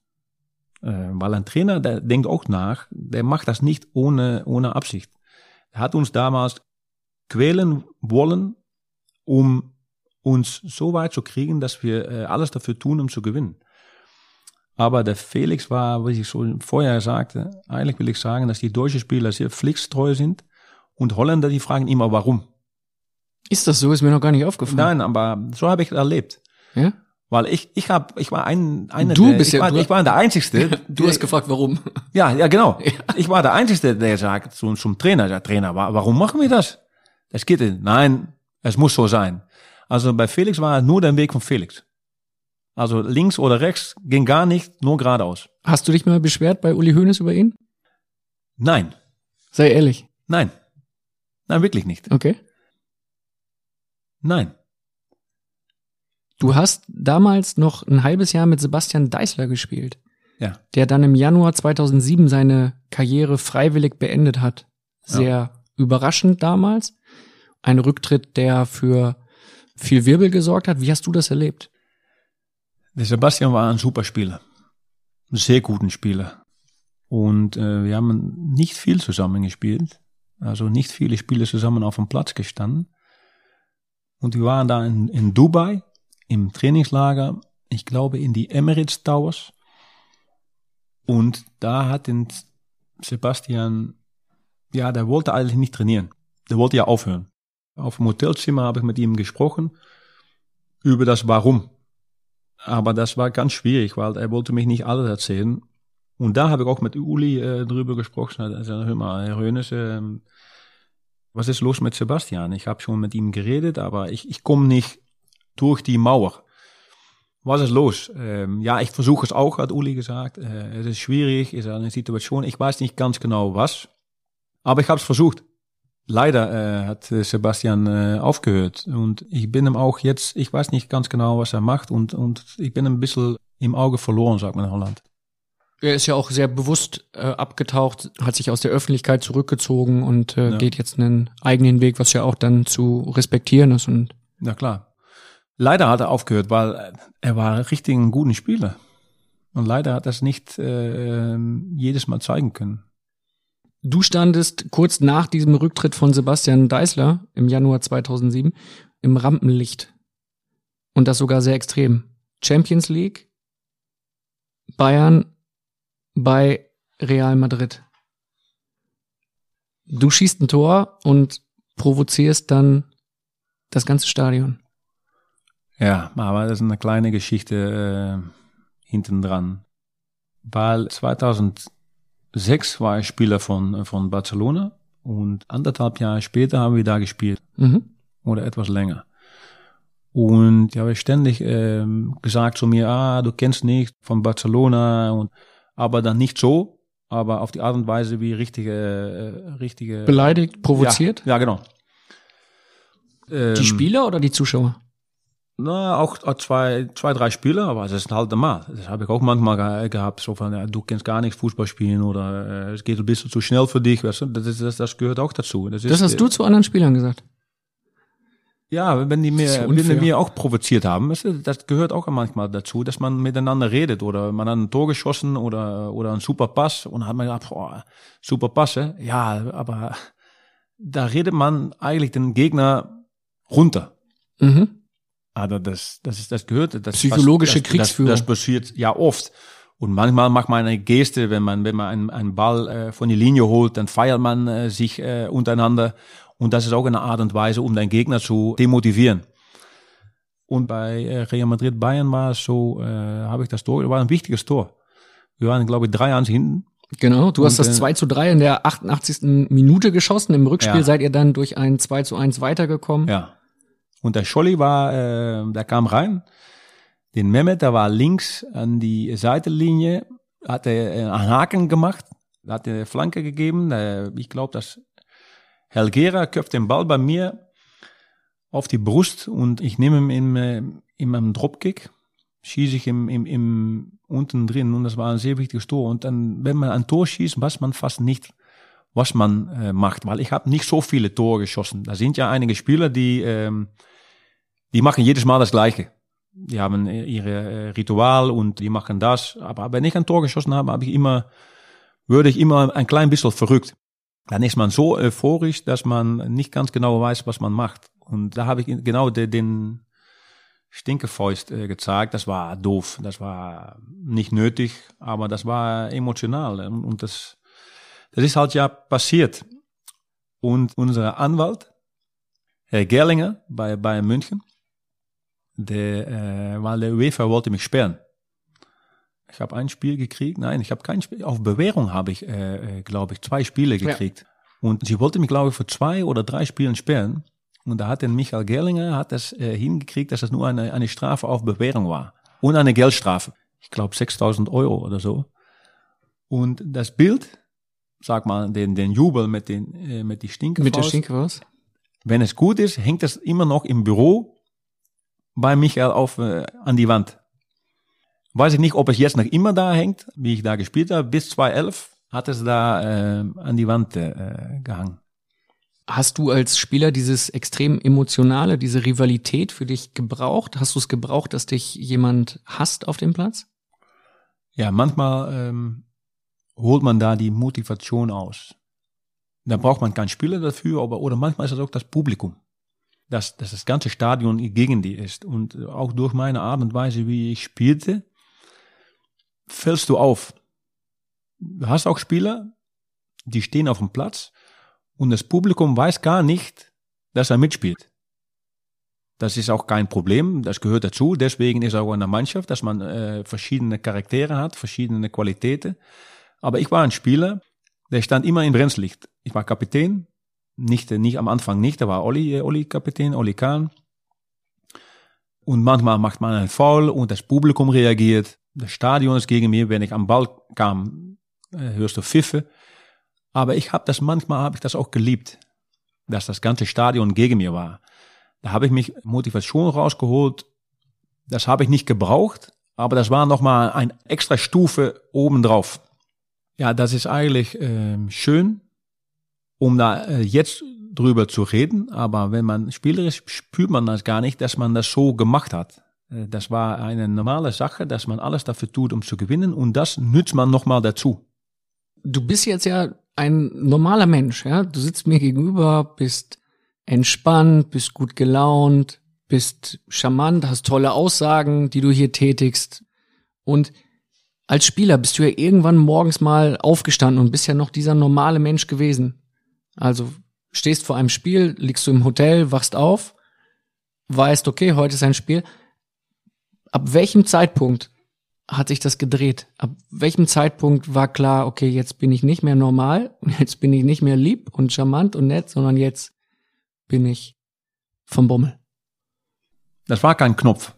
Nein, das ist das, ist das ganze, dann ganze Art und Weise, wie man Fußball erlebt, dass man alles dafür tut, auf und neben Platz, dass man früh am Gelände ist, dass man im Kraftraum ist, dass man nach dem Training noch im Kraftraum ist, dass man sich massieren lässt, dass man sich versorgt, dass man äh, gut drauf ist, dass, de, dass die Muskeln gut sind, dass man zu Hause äh, richtig früh äh, schlaft, dass man Ruhe hat. Die Vorbereitung auf ein Spiel im Hotel, das sind alle Sachen, die gehören dazu. Und ich habe nicht auf den Knopf äh, gedrückt. Das war schon halt meine Art und Weise. Und so wollte ich eigentlich spielen. Alles dafür tun, um zu gewinnen. Und das gehört alles dazu. Eine ganze äh, Art und Weise, wie man lebt. Dass da nichts fehlt, dass man nicht im Nachhinein sagen kann, boah, wenn ich das jetzt gut gemacht habe, dann habe ich gut gespielt. Also alles muss passen. Alle ähm, Sachen rund um das Spiel müssen gut sein, um gut zu spielen. Dass man nicht im Nachhinein sagt, hey, das war nicht gut. Also nicht das Maximale rausgeholt. Egal, wo ich gespielt habe, ich habe mich immer versuchen zu identifizieren mit dem Verein. Und Bayern steht für ähm, Gewinn. Und das hat mir, äh, das hat mir völlig äh, ja, gepasst. Das Aggressivlieder von Ottmar beschäftigt mit die Mannschaft, Kapitän und alles dafür tun, dass man gewinnt. Und so, so ist es halt so einfach. Und wenn man bei einer Mannschaft kommt, bei einem Verein, weil es ist keine Mannschaft, es ist ein Verein. Und ein Verein, da meine ich, da, da will ich sagen, dass äh, man auf den Flughafen kommt und dann fängt es schon an. Der Uli hat uns ange, äh, abgeholt. Zusammen mit meiner Frau, wir sind zum Stadion gefahren, hat uns das Stadion äh, gezeigt. Das war ein Jahr, ein Jahr alt, glaube ich. Und da war ich an die Sebener und da war der Wolfgang Dremmler noch da. Hat mich einen Tag später äh, abgeholt zu Hause. Und da habe ich zu Wolfgang gesagt, hol mich früher ab und wir fahren etwas später wieder weg. Hat er gesagt, ja, wieso? Trainierst um äh, halb elf, ich hole dich um neun ab. Äh, nein, etwas früher, weil ich will eigentlich jede eine Hand geben am Gelände. Äh, Wieso äh, jede? Ich sag, ja, ähm, wie sieht es aus bei euch? Äh, Habt ihr ein, ein Gebäude? Äh, ja, das war die Kabine. Und an die linke Seite, wenn man die Kabine raus kann, linke Seite hat man die Geschäf Geschäftsstelle. Das ist jetzt ganz alles äh, verändert. Äh, Ist jetzt noch mal größer geworden. ja, Die Bayern viel haben noch größer. mal umgebaut. Be genau. Beide Seiten von der Kabine bin ich reingegangen und jede Abteilung beim ähm, bei Fanbetreuung oder Ticketing oder äh, oder bei die, beim beim Vorstand ähm, Assistent, das war mein ähm, mein Fanclub. Karen Potthoff, Bettina Fargo, Konstanz, die sind alle äh, Konstanze Kersten, die Assistentin ja, von ja, Karl-Heinz genau. Die sind fast alle äh, noch da. Und da habe ich mich vorgestellt. Einfach. äh, Hand gegeben und äh, dass ich jede kannte. Natürlich, die Namen kann ich nicht alle erinnern, aber ich habe sie gesehen. Das ist eigentlich so, wie ich äh, in einem Verein ähm, mich integrieren wollte, dass, äh, dass es nicht so ist, dass man nur Fußball spielt. Es, es ist auch menschlich. Das haben die Leute auch äh, verstanden und, und gefühlt, dass es auch echt war. Das war kein Show oder so.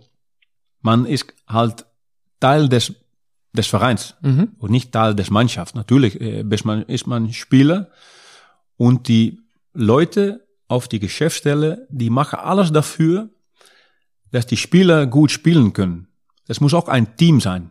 Also nicht nur die Spieler, nein, die Spieler haben einen Mannschaftsstab, so Physiotherapeuten äh, und Zeugwart und so weiter. Das sind jetzt ganz viele Leute.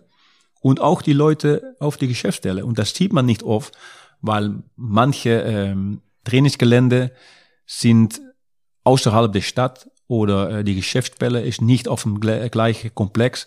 Die sind irgendwo anders. Aber die gehören auch dazu. Und das, wenn, wenn, äh, wenn jemand ein Prozent weniger Gas gibt, dann spürt die Mannschaft das und das ist negativ für die Mannschaft. Das gehört sich vielleicht komisch an, aber ich hoffe, dass du äh, verstehst, was ich sagen will. Dass der Verein eigentlich zusammen sein muss.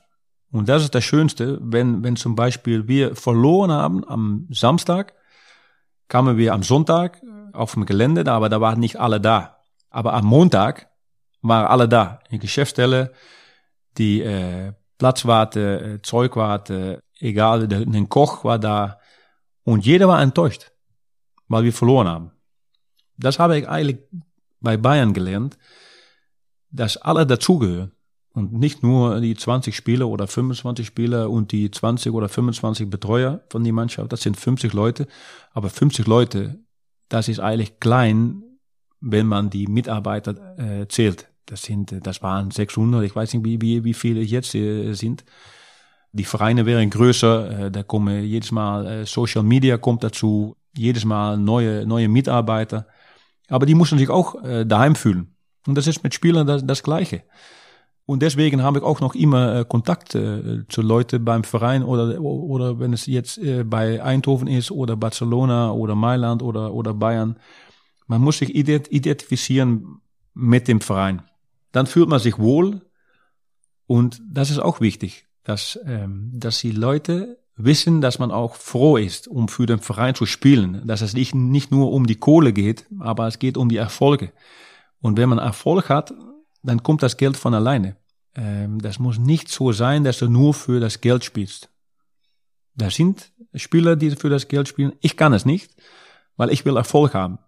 Und dann, dann schaue ich zu meiner Karriere. Ich habe ja einige äh, Preise gewonnen, einige Titel geholt. Du bist in jedem Land, in dem du gespielt hast, Meister geworden. Ja, genau. Äh, und Niederlande, Spanien, Ja. Italien, Deutschland. Und äh, ich könnte auch irgendwo anders äh, mehr Geld verdienen. Im Nachhinein, nach deiner Karriere, musst du sagen, ich habe da gespielt, äh, ich habe das und das gewonnen.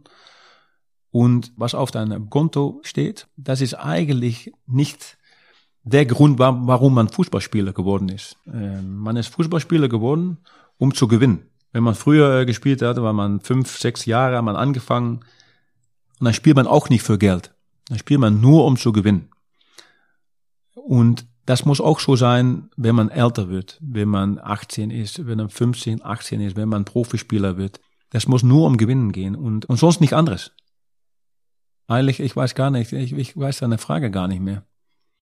Du, die Frage ging eigentlich darum, ab welchem Moment du dann plötzlich vom netten Mark Ah ja. zum Van Bommel auf dem Platz geworden bist. Ja, Und aber- zeitgleich ist es total schön, dir einfach zuzuhören und deine Philosophie von Fußball zu verstehen, weil darum geht's in diesem Podcast ja auch. Nicht nur über Geschichten aus der Vergangenheit zu reden, sondern auch über das, was dich ausmacht, das, was dich als Trainer ausmacht und das, was du im Fußball siehst und auch anderen Menschen dann mitgeben möchtest. Und das ist eine schöne Ausführung gewesen von dir. Ja, aber das, das versuche ich auch zu, mein, äh, zu meinen Söhnen und meiner Tochter zu erzählen. Es geht nicht darum, mein ältester Sohn ist jetzt 18, äh, der spielt beim Zweitligisten äh, MVV äh, Maastricht, hat jetzt ein Debüt gemacht, sein erstes Tor auch geschossen. Und da habe ich zu ihm gesagt, mal die Jungs haben zu ihm gesagt, hey, hast du keinen Vertrag? Er hat gesagt, nein. Und hat war zu Hause gekommen und sagte, äh, Papa, ähm, muss ich nicht äh, zum äh, Vorstand gehen oder zum äh, Sportdirektor, muss ich nicht um einen Vertrag fragen oder vielleicht äh, ein Punktprämie oder sowas. Ich sag nein. Ich sag, warum bist du Fußballspieler? Ja, ich finde es schön und ich will gewinnen. Ich sag ja halt, also, das reicht doch, oder? Du bist jetzt 18, hast sechs, äh, sechs Spiele gemacht, hast ein Tor geschossen. Wenn du jetzt schon über Geld redest, dann sagt ein Sportdirektor auch, hör mal, er hat, insgesamt hat er vielleicht äh, 70 Minuten gemacht, er ist sechsmal reingekommen. Und warum kommst du jetzt um einen Vertrag? Das muss so sein, dass es von alleine geht. Wenn der Verein denkt, hey, er braucht einen, einen Vertrag oder er kriegt einen Verein, dann, dann kriegst du einen Ver Vertrag. Das muss nicht der Grund sein, warum man Fußball spielt. Man muss froh sein, man muss das Fußball lieben. Und das ist nicht nur, äh, was ich vorher gesagt habe, wenn man 18 ist, aber auch wenn man 28 ist oder, oder 29. Es geht ja darum, dass man Titel holt. Champions League zu gewinnen oder Meister zu werden, das ist das Schwierigste, was es gibt, dass man nicht nur einmal Meister wird, aber mehrere Male. Und äh, auf, auf den Level, auf den Niveau, auf Top-Niveau spielen. Es ist einfach, um top zu sein, beim Top-Mannschaft zu kommen, um einen Titel zu gewinnen. Es ist natürlich nicht einfach, aber ich sage es, es ist einfach, um einmal zu gewinnen, aber es ist viel und viel schwieriger, um das über Jahre hinweg zu tun. Und die richtige äh, Spieler, die richtige Top-Spieler, die fünf, sechs, sieben, acht, neun, zehn Jahre auf den Level spielen oder manchmal noch länger, das sind die richtigen äh, Top-Spieler. Die haben natürlich Berater, die super äh, Verträge rausholen, aber das ist nicht der Grund, warum sie Fußball spielen. Die wollen gewinnen. Und jedes Mal, jedes Jahr muss man wieder 100% sein. Weil wenn man Meister ist, dann will nächstes Jahr jede Verein, jede Mannschaft will wieder von dir gewinnen. Und umso schwieriger ist es, um das Niveau jedes Jahr zu erreichen. Und da muss man alles für tun, um das zu erreichen. Und dann braucht man die Mannschaft, aber man braucht auch den Verein. Das will ich eigentlich sagen, dass auch den Stab. Wenn dein Stab, wenn ein Zeugwart böse ist oder er ärgert sich über was oder ähm, er sagt was, was, was negativ ist oder ein Physio oder äh, den, den Teamarzt oder was auch immer, das hat Einfluss auf die Mannschaft.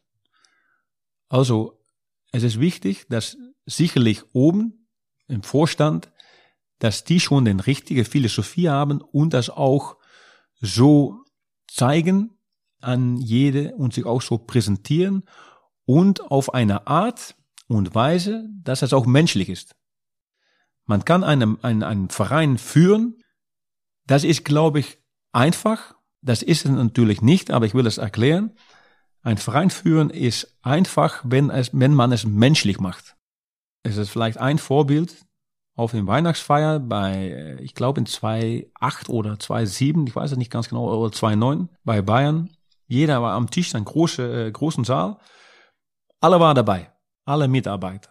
Spieler saßen zusammen, Mitarbeiter durcheinander, Vorstand zusammen. Und da war das Programm mal zu Ende. Das war äh, das Dessert und, und Kaffee und so, aber jeder war noch da.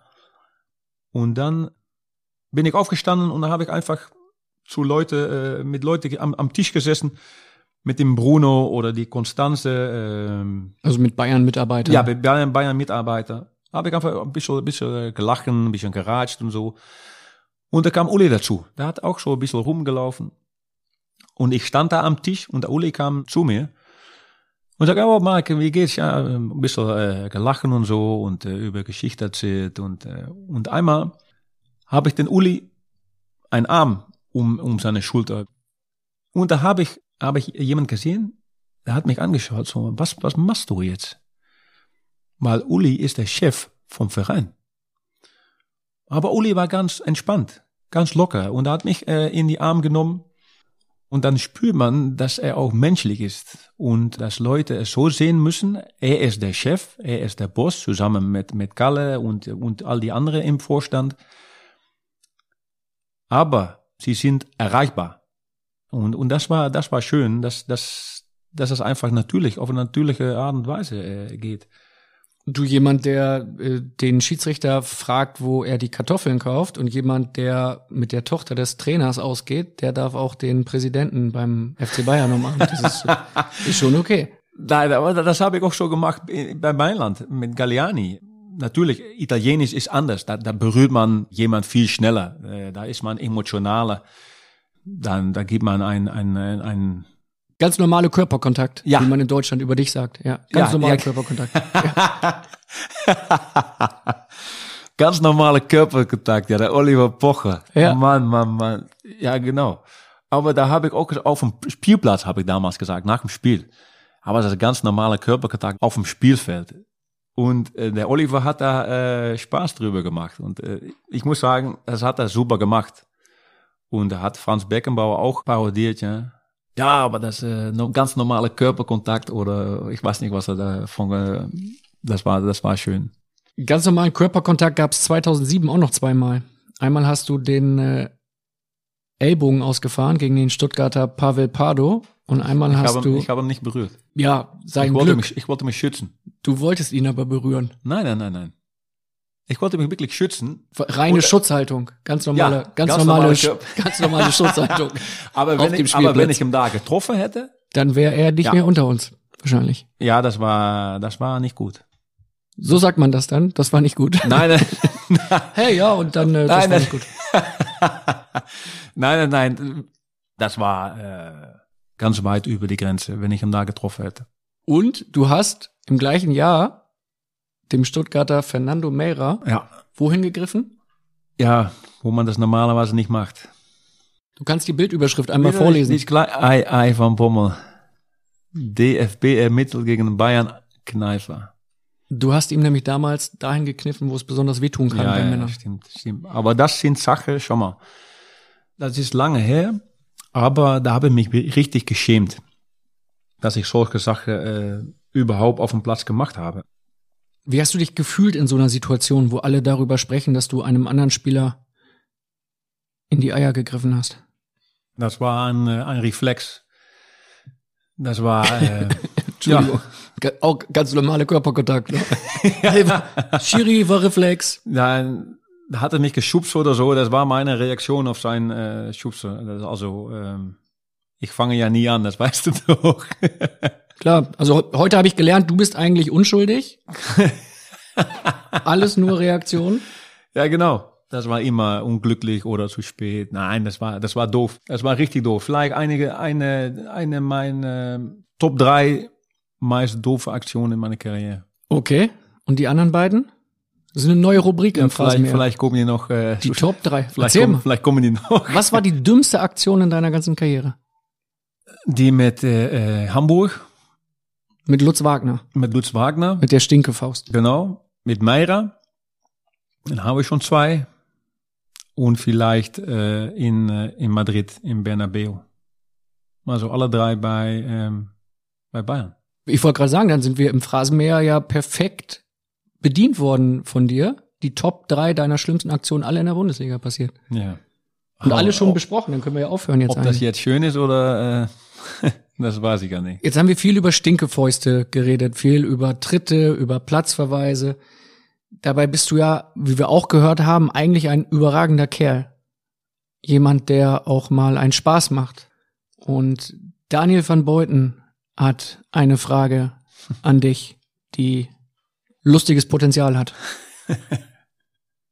Hallo Marc, kannst du dich noch erinnern, dass du ähm, Frank und mich geholfen hast, äh, den Titan aus der Kabine zu bringen, damit wir den Wasser auf den Kopf schütteln können. ja, klar, kann ich mich das erinnern. Das war äh, 2007 oder letztes Jahr von, von, von Olli, glaube ich. Und Frank ähm, hat einen Lauf gehabt damals. Der war, ähm, jede Woche hat er was gemacht. Jedes Mal war es lustig. Und da hat Olli manchmal geärgert. Man kennt ja Olli. Der ist manchmal sehr gut drauf. Aber ich glaube, damals haben wir verloren, hat er zwei, zwei Stück rein äh, im Tor äh, gekriegt und da war er natürlich nicht so froh. Und äh, ich war eigentlich eine von der Mannschaft, der Olli hat mich fast immer geglaubt, was sag mal. Wenn ich was gesagt hätte, hat er mich immer seriös gen äh, genommen. Und wenn Frank was gesagt hat, hat Olli manchmal den Kopf geschüttelt, äh, hat er gedacht, ah, da hast du ihn wieder. Hat dann Frank zu mir gesagt und dann Daniel, äh, Marc, hol den Olli mal raus und ich stehe oben auf dem Dach und dann äh, lasse ich den, äh, den Eimer äh, Wasser äh, auf seinen Kopf äh, fallen, sag mal. Ich, ja, wie, wie muss ich das machen? Ja, mach mal, mach mal. Also ich habe so, Olli, guck mal, schau mal in mein, äh, in mein Auto. Ich hab da was und ich, ich weiß nicht, was ich machen muss. Ah, wieso dann? Wieso, hat der Olli gesagt. Ja, komm, komm, äh, komm, äh, komm mit. und da war er raus und ich stand da, ich wusste nicht, natürlich nicht, was ich sagen musste. Und dann hat der Frank den Eimer äh, fallen lassen. Nicht der Eimer, aber das Wasser. Und da hat er geschimpft auf mich und auch auf Frank. Ich, ja, hör mal, ich kenne nichts dafür, er hat mich unter Druck gesetzt, was. War also war nicht meine Schuld. und ich glaube, dass das auch auf Kamera steht. Ich glaube, ich weiß nicht, das war, Bayern oder Bayern 3 oder ähm, Es gibt das Video bei YouTube. Wir Ja. packen es auch nochmal bei Facebook in die äh, Gruppe Phrasenmeer. Da kann Ja. sich das jeder nochmal anschauen. Ja, aber den Zeit, das war äh, lustig. Da passierte so viel äh, in, in die Kabine und das war äh, eine schöne, schöne Gruppe zusammen damals. Du hast mal mit Willi Sagnol dann die Jacke von Franck Ribéry an den Gartenzaun gehängt vom Vereinsgelände und hast draufgeschrieben for sale. Ja, er hatte, so- da war so viel passiert. Willi hat das gemacht, ich, ich nicht. Du nicht. Nein, ich, ich, ich war immer dabei, aber, ähm, aber das war lustig. Du musst keine Angst haben, Marc. Es gibt hier keine gelbe Karte, keine rote Nein, Karte. nein, nein, ich bin nein. kein Schiedsrichter. Nein, die, die nehme ich mir gerne, wenn es, äh, wenn es darüber geht. Scholli hat mal, ich glaube, ich weiß nicht ganz genau, ein weiße, weiße Pulli mit dem, mit dem, mit dem Kragen, wie sagt Mit so einem man das? Rollkragen. Ja, Ja. genau, weiße, ich glaube vom Willi Sagnol, weiß ich nicht 100% sicher. Oder ist das nur eine Geschichte? Das, das kann ich mich nicht mehr erinnern. Da war von die, von die Stifte, da muss man äh, unterschreiben, Trikots oder, äh, oder was auch immer, oder Bälle. Und hat er den Stift genommen, den Pulli hat er mitgenommen, hat er jede unterschreiben lassen. Auf der Pulli, ich glaube von Senior, der er getragen hat. Normalerweise Der so- wahrscheinlich auch ein bisschen Geld gekostet hat dann. ja, das, aber das weiß ich nicht. Und da hat er wieder zurück, äh, zurückgehangen im Schrank. Ja, aber Scholli, der war Wahnsinn. Das, das war top. Der war top für die Mannschaft. Auf dem Platz super, super Spieler. Und außerhalb des Platzes toller Kerl, wirklich. Solche Sachen, äh, die äh, passierte häufig. Oli Kahn hat dir später dann im Gegenzug dafür fast mal die Nase gebrochen. Beim 3-3 Och. in Getafe.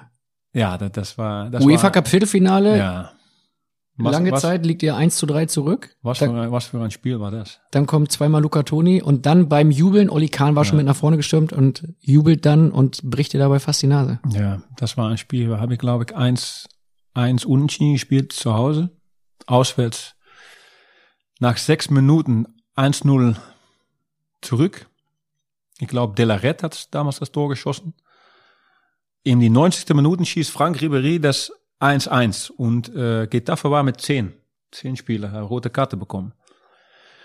Und äh, wir waren da am, am, am Rande des Spielfelds und hatte äh, Olli gesagt, ah, jetzt packen wir die und äh, jeder hat so sich angefeuert. Und in die Verlängerung, ich glaube in die 93. Minute oder 94. Minute, war es 3-1 für Getafe. Da habe ich gedacht, was ist hier los? Und dann am Ende, ich glaube 100, ich weiß nicht ganz genau, aber ganz am Ende, hat dann Luca Toni hat den 3-2 geschossen, weil er den Torwart hat einen Fehler gemacht. Und am Ende haben wir alles, alles drauf gesetzt. Olli war nach vorne. Ich wollte den Freistoß nach vorne hauen, aber ich war im, im, im Mittelkreis. Also wenn, wenn man dann den Ball äh, im 16er spielt, ist es einfach für, für den Gegner oder für den Torwart. Also ich habe nach rechts gespielt, nach äh, Philipp Lahm. und er hat den Ball ähm, im 16er ähm, geschossen, sag mal. Und da war ein bisschen turbulent und Olli hat mal Druck gesetzt und da war noch mal eine Flanke, ich glaube José Sosa. Luca Toni macht das 3-3. Und wir waren verrückt, du. Und Olli war äh, außer Rand und Band. Und er kam zurück mit die, mit die Hände hoch und die, die große, große Hände von ihm mit die Handschuhe. Und ich wollte, äh, ich wollte jubeln mit ihm, aber er wollte gleich zurück zum Tor und da hat er mich auf die Nase gehauen. Aber das sah ja komisch aus, ja. Aber glücklich nicht, äh, nichts gebrochen. Was habt ihr damals alles für Quatsch gemacht? Das war ja damals eine Truppe mit ähm, Kahn, wie du gesagt hast, Scholl, Ribéry war mit dabei, Poldi kam irgendwann Ja, noch, ja. Schweini. Poldi. Poldi auch, ja. Ja, das kann man fast nicht mehr, nicht mehr erinnern, aber jeden Tag war was los. Äh, Und das war äh, lustig und auch schön, um in, um in so einer Mannschaft zu spielen. Dass, man, dass es auch akzeptiert wird von jedem und nicht äh, nachträglich ist. Die Geschichte mit Frank Ribéry mit dem Bus. Ich glaube auch, dass das im Video ist, im, im YouTube. Als er in Dubai Ja. plötzlich sich ans Steuer gesetzt Ja. hat des Bayern-Busses und ist losgefahren. Das war mit Klinsmann. Im Jahr, das Klinsmann Trainer war und wir waren in Dubai und das war äh, immer, wenn man in, in einen Bus kommt oder am Tisch mit einer Mannschaft, man setzt sich hin, dann setzt sich da immer hin. Also wenn man in die Früh äh, ankommt und man hat Mittagessen und dann beim Abendessen sitzt jeder auf dem gleichen Stuhl, so wie beim Mittagessen. Und wenn man dann Frühstück hat und das geht so weiter und jeder sitzt auf dem gleichen, äh, immer gleich. Und im Bus ist das das Gleiche. Und wir haben da äh, Trainingsgelände, haben ein Hotel, bis aus, na, in, in die Stadt und äh, der Trainingsplatz war außerhalb. Das war 10, 15 Minuten fahren. Und ich saß ganz hinten, die hinterste Reihe, me- meistens sind das fünf Stühle, saß ich in die Mitte. Genau in die Mitte. Also ich Das könnte, ist wie früher, wenn man in die Schule gefahren ist, hinten sitzen dann die coolen Leute. ja, aber das, egal, da war, da war Platz. Ich saß immer vorne. Und, und ich saß immer in die Mitte und ich könnte so schön nach vorne schauen. Also ähm, das, war, das war einfach so. Und Frank saß drei oder vier Reihen vor mir und äh, ich glaube, den Gary Hoffmann, den Physio, saß im Bus. Den Trainer, Jürgen Klinsmann, ich glaube, Daniel von Beuthen war auch im Bus. Ich war im Bus, ich glaube, Christian Lell. Wir waren mit fünf oder sechs, wir waren ganz früh da. Und da kommt der Frank rein und er ruft dann nach hinten, ey Marco, wir gehen. Ich, ja, ist gut, Frank, habe ich so gesagt, weil der fährt eh nicht weg. Der, der stellt sich hinter äh, das Lenkrad, er startet den, den, den Bus und er fährt weg. Aber ein Bus ist größer wie ein, ein, ein PKW natürlich. Bisschen. Also, wenn man rechts oder links abbiegen will, dann muss man erstmal geradeaus und dann am- Ende muss man lenken. Wir gingen über den Stoßband und er hat ein äh, Schild mitgenommen, aber und der Trainer Jürgen, stopp, Frank, stopp. und der Frank ist einfach weitergefahren und er schreit er so nach hinten, Marco, wir gehen wieder zurück. hat er sich den Bus gedreht und wieder zurück. Aber das war Wahnsinn. Stell dich mal vor, dass, ich weiß nicht, was da, was da passieren kann. Wenn jemand da auf dem äh, Laufweg war und da hat er jemand angefahren oder immer. Das war, das war irre. Das war eine Geschichte. Unglaublich. Jürgen Klinsmann ist jetzt nicht der Bayern-Trainer gewesen, den du erlebt hast, der so der allerbeste war für dich, oder? Er war da in der Saison 2008, 2009. Nur ein Jahr musste dann auch vor dem Saisonende schon gehen. Das war keine gute Saison. Und im Nachhinein war das vielleicht eine ähm, falsche Entscheidung, um ähm, Klinsmann äh, anzustellen. Und ich glaube auch, dass, dass, dass, ähm, dass Uli und Kalle das ähm, die gleiche Meinung haben, dass das nicht gut war. Manchmal hat man eine Mannschaft, die muss richtig gut geführt werden. Also die Mannschaft, die müsste wissen, äh, wenn man da der Ball ist, müssen wir das machen. Äh, Wenn wir den Ball verlieren, müssen wir das machen. Oder wir gehen vorne drauf oder wir gehen ein bisschen zurück. Wenn wir den Ball haben, dann wissen wir, an die rechte Seite steht, äh, steht Frank oder an die linke Seite. Und da muss der Ball hin, da muss was passieren, muss ein Stürmer in, in, im 16er sein. Drei, vier Leute im 16er, die anderen müssen absichern. Aber das war gar nicht. Wir haben da keine äh, gute Absprache gemacht. Und, und die Mannschaft hat einen richtigen Trainer, die braucht einen richtigen Trainer, der die Mannschaft vorgibt, was passieren muss, was los ist und was passieren kann. Und das war nicht mit Klinsmann. Und das war leider, weil ähm, wir haben da eigentlich eine Saison verloren. Wir wären Vierte. Der Jupp Heinkes hat das noch fünf Spiele ähm, übernommen, glaube ich. Und wir haben dann die Champions League noch gesichert. Am Ende, am Schluss, weil wir haben fünfmal gewonnen mit, äh, mit Jupp Heinkes. Ja, das war, das war nicht gut. Ja, das hat nicht gepasst. Du hattest mal gesagt, im April 2010 in einem Interview mit äh, Bild am Sonntag, auf die Frage, was war die brenzligste Situation bisher für Sie, hast du damals geantwortet, letzte Saison unter Klinsmann, der macht mich erst zum Kapitän und setzt mich dann gleich auf die Bank. Das hat kein Mensch verstanden. Als Kapitän musste ich mich bremsen und weiter in den Dienst der Mannschaft stellen. Ab wann wusstest du, das wird nichts mit ihm? Am Ende von die Vorbereitung. Da war EM 2008 die habe ich abgesagt, weil ich hatte ein bisschen Streit mit, äh, mit Marco van Basten. Ich habe äh, damals abgesagt für die Nationalmannschaft. Und da waren wir schon früh im Training.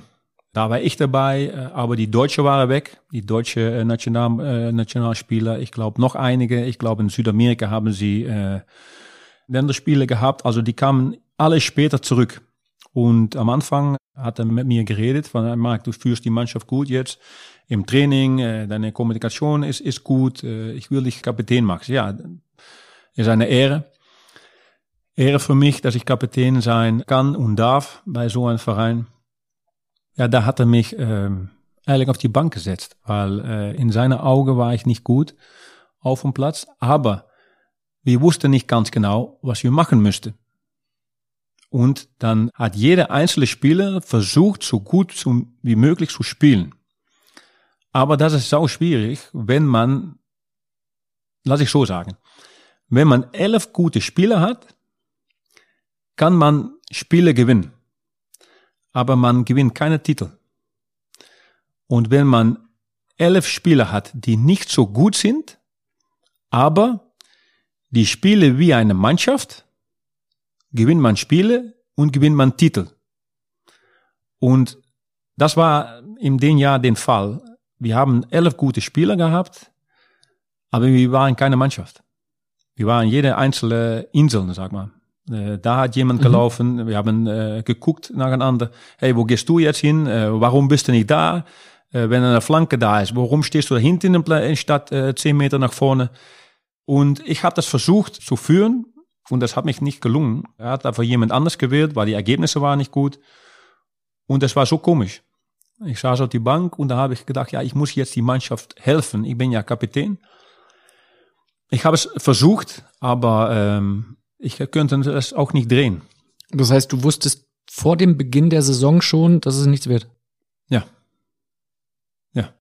Und hast dann was gemacht?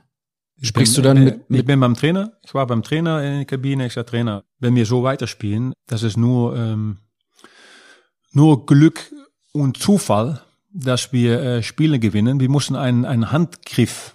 Eine Handschrift. Ja, eine Handschrift, aber auch, wenn es nicht läuft, dann kann man sich, dann kann man sich irgendwo äh, hingreifen. Das ist, das ist der Basis. Ein Plan B oder wie Ja, nein, man muss einen Plan A haben. Okay. Und wenn es nicht läuft, weiß jeder, hey, wir führen Plan A so aus, so wie es muss. Also man kann schlecht spielen. Also mhm. ich habe es auch äh, selber oft erlebt dass ich nicht gut war.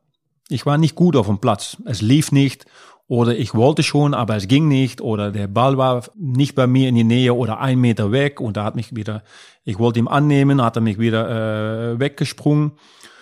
Das passiert halt. Aber wenn man dann weiß, was man tun muss, die Basissache, so was man immer, das sind die Absprache, die Prinzipien. Wenn man die ausführt, kann man trotzdem gewinnen. Aber wir hatten keine Prinzipien. Wir hatten keine, keine Idee. Deswegen war es so schwierig. Deswegen hatten wir zwei, drei Spiele gewonnen und dann hat man wieder zwei, zwei verloren. So aus dem Nichts. Also, wenn es lief, war es gut. Und wenn es nicht lief, mussten wir Glück oder Zufall haben, um zu gewinnen. Das hatte ich am Anfang gespürt und das habe ich dem Trainer auch gesagt. Ich sagte, Trainer, wir müssen einen Plan haben. Wir sind ja fit, aber wir müssen einen Plan haben. Was hat er dann gesagt? Er hat gesagt, ja, Marc, wir müssen fit sein und dann äh, können wir jeden schlagen und das kommt später nochmal. Das taktische. Wir müssen erst fit sein. Und das nehme ich wieder mit in meiner Trainerkarriere. Die Jungs müssen fit sein, aber die mussten ganz genau wissen, was sie tun müssen auf dem Platz. Und in Holland sagt man, du musst einen Haken haben, dass jeder weiß, hey, ich hang meine Jacke auf, de, auf den Haken und ich weiß, dass es gut ist. Ja, ich, ich erkläre es jetzt vielleicht komisch. Du weißt, dass du immer etwas machen kannst, wo du dann sagen kannst, wenn ich das mache, dann Ja. ist alles wieder okay. Und die Jacke bleibt hängen. ja, Das ist, dann das ist es gut. Ja. Kannst die Jacke auch im Leere, äh, Leere schmeißen, aber da weiß nicht, wo, äh, wo der Jacke, wo die Jacke Einfach ist. eine Sicherheit. Genau, ja, eine Sicherheit, ja. Die Ja. Mannschaft muss eine Sicherheit haben. Und wie hat die Mannschaft dann reagiert? Weil ihr wart ja nun alles gestandene Profis mit den Namen, die du eben schon aufgezählt hast, Ribery und so weiter. Habt ihr irgendwann dann angefangen zu resignieren, zu sagen, okay, mit dem wird's nichts? Nein, die Mannschaft war so lieb. Ich habe auch Mannschaften gespielt, die haben gesagt, hey, der Trainer muss raus. Aber äh, wir waren halt nicht so. Wir waren eine ganz liebe Mannschaft, die alles dafür getan haben, um Erfolg zu haben. Mehr kann man auch nicht tun. Und da, da war keine ähm, Stinksau äh, zwischen äh, in, die, in die Mannschaft. Kein Stinkstiefel. Kein Stinks, ja, kleine Stinkstiefel, genau. Ihr habt dann unter Klinsmann unter anderem, wie du vorhin schon erzählt hast, 1 zu 5 gegen Wolfsburg verloren. Ihr habt äh, vier Tage später dann auch nochmal 0 zu 4 in Barcelona verloren. Das war doch für Ja. dich wahrscheinlich das schlimmste Spiel überhaupt, oder? Ja. An deiner alten Wirkungsstätte, dort, wo du Ja, ja da, Meister haben, und da, Champions haben League-Sieger wir, geworden äh, bist. da haben wir keine Chance gehabt. Und eigentlich das Schlimmste, was äh, passieren kann für eine Mannschaft, dass der Gegner mit Absicht eine gelbe Karte holt. Weil 4-0 und Barcelona musste nochmal in München spielen. Es war 4-0 und dann wusste Barcelona, das Spiel ist fertig. Wir verlieren eh nicht 4-0 in, in München, weil wir waren nicht gut in, auf den Zeitpunkt. Das ist das Schlimmste, was passieren kann, dass, dass ein Spieler, das war damals Marquez, Rafa Marquez, der musste einen Freistoß nehmen, ich glaube in die 80. oder 85. Minute, und er, war, er hat da gestanden und nur gewartet, bis er eine gelbe Karte bekommen hat. Und da habe ich äh, gesagt zu meinen Spieler, ja Jungs, wir können äh, machen, was wir wollen, aber äh, wir mussten äh, versuchen, kein 5 oder 6-0 äh, hinzukriegen, weil das war, das war nicht gut. Das ist ja schon mehr als nicht gut dann. Also es ist ja, das wesentlich war, schlimmer als nicht gut. Katastrophe war das, ja. Bist du dann nicht irgendwann mal zu Rummenigge oder Hönes gegangen und hast mit denen gesprochen, gesagt, hey, so geht's nicht weiter? Mm, Nein, nicht selber.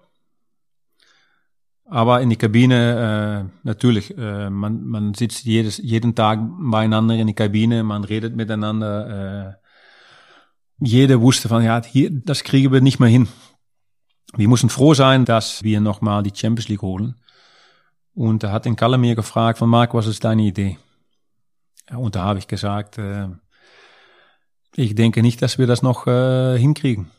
Ich glaube, nicht lange äh, danach war Klinsmann weg. Wie sieht so ein Prozess aus innerhalb einer Mannschaft? Ab wann wird über den Trainer getuschelt? Ab wann ist klar, er hat die Kabine verloren? Na, nochmals, da- es, es war eine liebe Mannschaft. Die war ganz ruhig und wir, wir wollten nur gewinnen. Und das haben wir, da haben wir alles für getan. Aber wir haben das nicht hingekriegen. Nicht, nicht hingekriegen, so wie wir das äh, wollten und wie wir das könnten. Ein Jahr später waren wir klar Meister, glaube ich. Zwei, zwei, was war es? Zwei, acht. Werbung. Im Weltpodcast Die Sache mit der Liebe sprechen wir darüber, was hinter dem schönsten Gefühl der Welt steckt. Wir, das bin ich, Anna Peinelt. Und ich, Christian Thiel. Es geht um ehrliches Dating, scheinbar unüberwindbare Beziehungsprobleme und um alles, was den Liebesalltag so ausmacht. Alle zwei Wochen montags neu bei Welt und überall da, wo es Podcasts gibt. Werbung Ende. 2009 ist Klinsmann Ja, gegangen. 2010, 2010 haben wir fast das, das Triple gewonnen. Doublesieger und im Champions League Finale, ja. Ja, also die Mannschaft hat Qualität gehabt, aber die muss geführt werden. Die Mannschaft muss klare ähm, Absprachen haben. Und in dem Jahr, das war das Positive, hat den Thomas Müller, glaube ich, sein, äh, sein Debüt gemacht. Sein Unter. Klinsmann, genau. Ja. Du hast dann dafür nochmal Jupp Heynckes erlebt im Saisonendspurt 2008, 2009. Großartiger Trainer, oder? Was Ja. hast du von ihm gelernt? Super, super Trainer. Kannst du ihn vorher schon? Ja, ich Woher? kannte ihn schon. Äh, 2004 habe ich bei Eindhoven gespielt. Und da könnte ich wechseln zu Schalke und Dortmund. Und Schalke war Rudi Assauer noch da. Der Jupa Trainer, Jupa Heinkes. Und er hatte mich eingeladen am Bauernhof in die Nähe von Gladbach. Und da haben wir da vier, fünf Stunden äh, geredet äh, über Fußball, über meine, über seine Idee, über, über alles und alles oder nichts. Das ist nicht das, das ist genau das Richtige, aber wir haben über Fußball, über der, eigentlich das Leben, haben wir, über die Familie. Über Gott und die Welt. Ja, ja, genau. Ja, ja genau, danke. Gott und die Welt. Ja, das war ganz schön.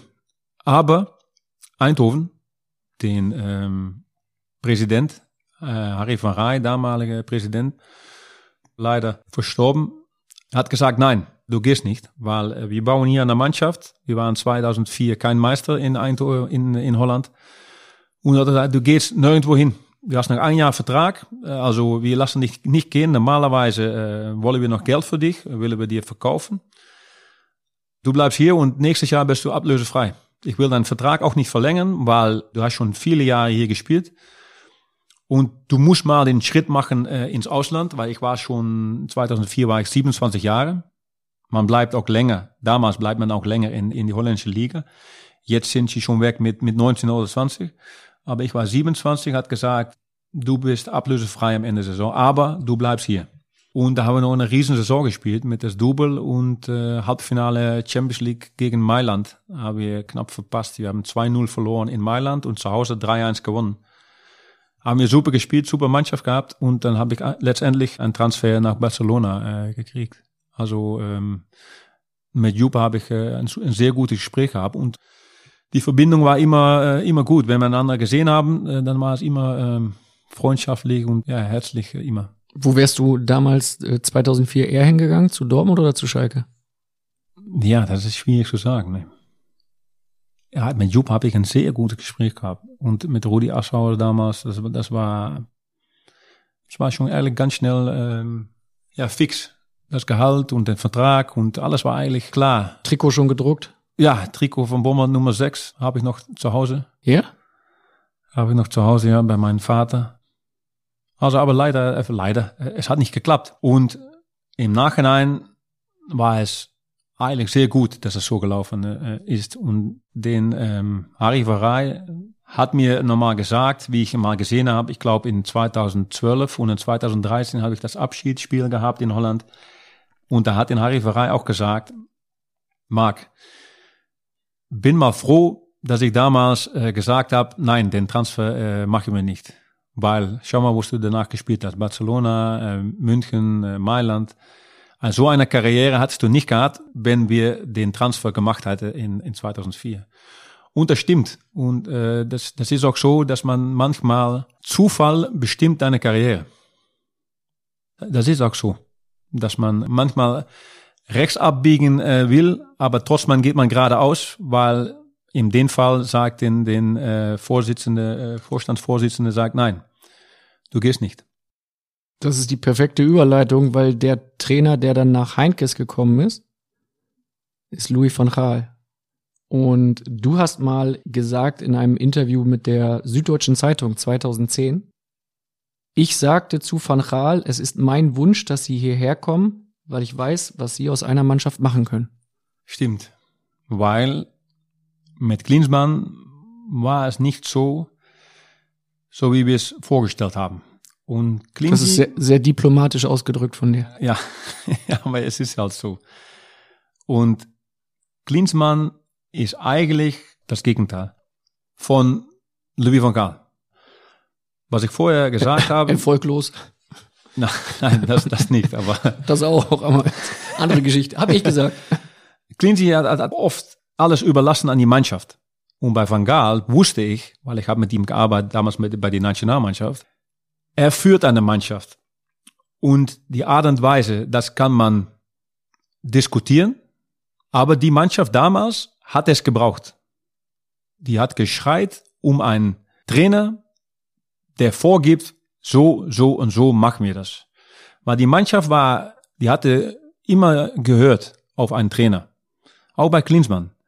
Und das passte auch im Nachhinein, dass äh, Van Gaal richtig war für die Mannschaft. Mit die jungen Spieler, mit Bart Stuber, mit Alaba, mit Müller. Und wir haben da äh, erwachsene Spieler, also die Mischung war gut. Und ich habe damals auch tegen, zu Uli und, und Kalle gesagt, ja, ich glaube, dass Van Gaal, äh, es ist, er ist schwierig, aber den Weg zu Erfolg können wir mit ihm ähm, eingehen. Und das war auch, wir haben das Double geholt und, äh, und ein Champions League Finale geholt. Leider verloren, ohne Chance äh, gegen Inter. Aber es stimmte, die Mannschaft brauchte so einen Trainer. Das war, glaube ich, gut umschrieben in die, in die Süddeutsche Zeitung. Du hast ihn damals dann ähnlich zu Bayern gelotst, wie Roy Mackay dich damals zu Bayern gelotst hat. Ja, ich, ja, ja schwierig. Aber ich habe zu Uli und Kalle gesagt, das, das ist ein Trainer, die, die die Mannschaft führen kann. Und das haben die damals gemacht. Die sind ja relativ leicht zu beeinflussen, ne? Alles, was, du, alles, was du wolltest, haben die gemacht. Nein, das nicht. Aber wenn, wenn, wenn man gute Sachen erzählt, glaubt man dir äh, schneller dann, wenn man äh, nur äh, Schmarrn erzählt. Ne? Das heißt, du hattest auf jeden Fall bei Bayern Kahn überzeugt von dir. Also du wusstest, wenn ich Kahn was sage, dann nimmt er das ernst, hört mir zu. Auch bei Kalle und bei Uli, dann spricht ja eigentlich dafür, dass du irgendwann nochmal wieder Bayern-Trainer wirst, oder? ja, die, die arbeiten immer noch bei, bei Bayern. Aber das sind auch Urbayern, ne? die gehören zum Verein. Das ist das Schöne, dass der Verein schon über Jahre hinweg, seit die 70er Jahre, Erfolg hat. Und das ist nicht umsonst. Die Leute, die den Verein führen, die, die spüren, was, was ein Verein braucht, was, was eine Mannschaft braucht und was die Leute im Verein brauchen. Das muss man erleben, um zu wissen, was es ist. Ja, das ist eine, äh, eine Lebensgeschichte, dass ein Verein so geführt werden kann. Und natürlich hat man Höhepunkte und Tiefpunkte. Das kann nicht immer äh, top sein, aber schau mal, was, was sie die letzten zehn Jahre äh, erzielt haben. 2010, glaube ich, Champions League Finale, 2012, 2013 gewonnen. Ich glaube noch vier oder drei oder viermal Viertelfinale, nochmal äh, Champions League Finale gewonnen. Also und davor schon auch her. Äh, die sind nicht nicht umsonst Rekordmeister. Weil das Bayern gehen, das Sie gehen, das, das spürt man, wenn man da kommt. Und, und als Spieler ja, ist es ein Gefühl, das man erfahren muss. Und vielleicht habe ich deswegen so gut gepasst bei, bei Bayern, dass man immer äh, gewinnen will. Und in Holland sagt man, alles dafür tun, dass man gewinnt. Und manchmal über die Grenze. Und ich war manchmal weit über die Grenze. Sehr weit. Ja. Über die Grenze. ja. ja. Kalle Rummenigge hat eine Frage an dich. Die zielt auf dein Ende beim FC Bayern ab. Hallo Marc, ich hoffe, es geht dir gut und alles ist okay. Ich habe da mal eine Frage. Als du uns verlassen hast, da gab es einen kleinen, äh, nennen wir es mal, verbalen Disput zwischen dir und Louis, der dann leider auch dazu geführt hat, dass du uns zum AC Milan verlassen hast. Was ist damals eigentlich passiert zwischen euch zweien? Alles Gute und Liebe, Karl-Heinz Rummenigge. Schön, dass er die Frage stellt weil ich habe das nie persönlich mit, mit Kalle und Uli äh, besprochen. Warum? Es war so, dass ich war Kapitän von die Mannschaft und wir haben das äh, Double geholt, Champions League Finale geholt und da sind wir in nach die WM 2010 sind wir zurückgekommen. Deutschland Halbfinale, Holland Vize-Weltmeister da haben wir die Saison angefangen. Das war eigentlich gut, wenn ich mich erinnern kann. Gar nicht so schlecht. Aber Van Gaal hat damals den Thomas Müller angegriffen in einer Nachbesprechung. Louis van Gaal wollte immer, dass den Stürmer erste Pfosten läuft. Das sind die Sache, das sind die Führungsprinzipien von, äh, oder die Prinzipien von Van Gaal dass der Stürmer immer erste Pfosten läuft. Weil dann wissen die anderen, da ist Raum da hinten und jedes Mal, wenn eine Flanke kommt, ist der Stürmer erste Pfosten. Also kann man fast blind den Ball geben. Aber in dem Spiel war dann Philipp, der kam mit dem Ball auf die Grundlinie zu und der erste Pfosten war zu. Da standen zwei Spieler. Also der Thomas könnte gar nicht da kommen. Der hat abgehakt, zweiten Pfosten und der Ball kommt vor der Philipp chippt den Ball über, über die zwei Spieler, was beim ersten Pfosten stand, und den Thomas köpft den Ball rein und wir gewinnen das Spiel 1-0. Also am Sonntag in die Früh haben wir äh, Sitzung gehabt, oben im äh, Besprechungsraum. Und da hat den, äh, den äh, Louis van Gaal gesagt zu Thomas, Thomas, das war nicht gut. Was du da gemacht hast. Du musst, wie ich sage, erste Pfosten laufen. Und das hast du nicht gemacht. Und das hat äh, Louis van Gaal auf seine Art und Weise gesagt. Als Kapitän hat mir das nicht gefallen. Und ich habe damals was gesagt, Trainer, das stimmt nicht, was Sie jetzt äh, machen. Weil wir haben klare Vorsagen, so von das, das und das müssen wir machen. Aber das sind, das sind immer Ausnahmen. Das kann auch nicht anders, weil wir sind nicht vorprogrammiert und es ist kein Robotspiel, was wir machen. Da muss man auch Variationen da, da drinnen haben. Natürlich muss man einen Haken haben, wo man die Jacke anhängt, aber ähm, sonst ist es auch eigenes Gefühl, das Niveau vom Spieler, dass die das Gefühl haben, ich muss nicht da sein, aber beim zweiten Pfoster oder abhaken, dass man am 16er ist oder was auch immer. Und wir haben das Spiel gewonnen. Und da haben wir uns ein bisschen gestritten und die ganze Mannschaft war dabei.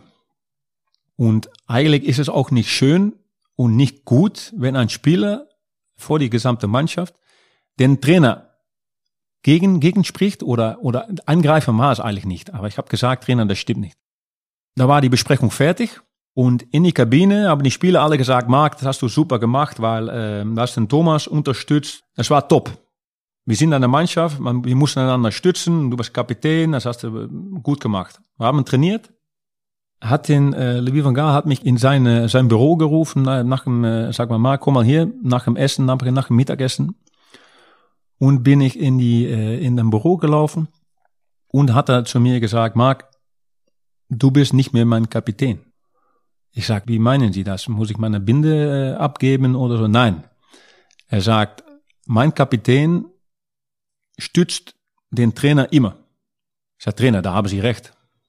Das werde ich auch immer tun. Das gehört auch dazu. Ein Kapitän muss dazu stehen, dass er, dass er die, die, den Trainer äh, unterstützt, aber er ist ein Teil der Mannschaft. Es kann nicht so sein, dass ein Spieler, der Kapitän ist, nicht sagt, was er denkt und so wie es ist. Also zum Beispiel, wenn Sie sagen, der Tisch ist weiß und der Tisch ist eigentlich schwarz, dann sage ich nicht, der Tisch ist weiß. Nein, Trainer, der Tisch ist schwarz.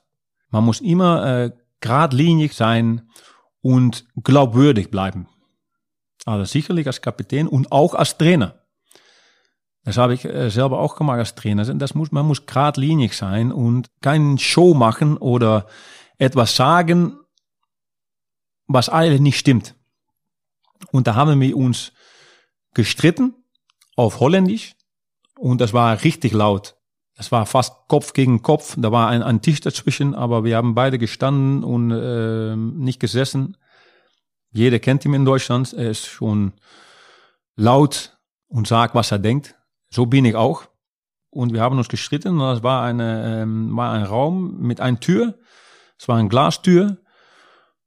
Ich glaube, zehn Meter davon entfernt war die Physiokabine.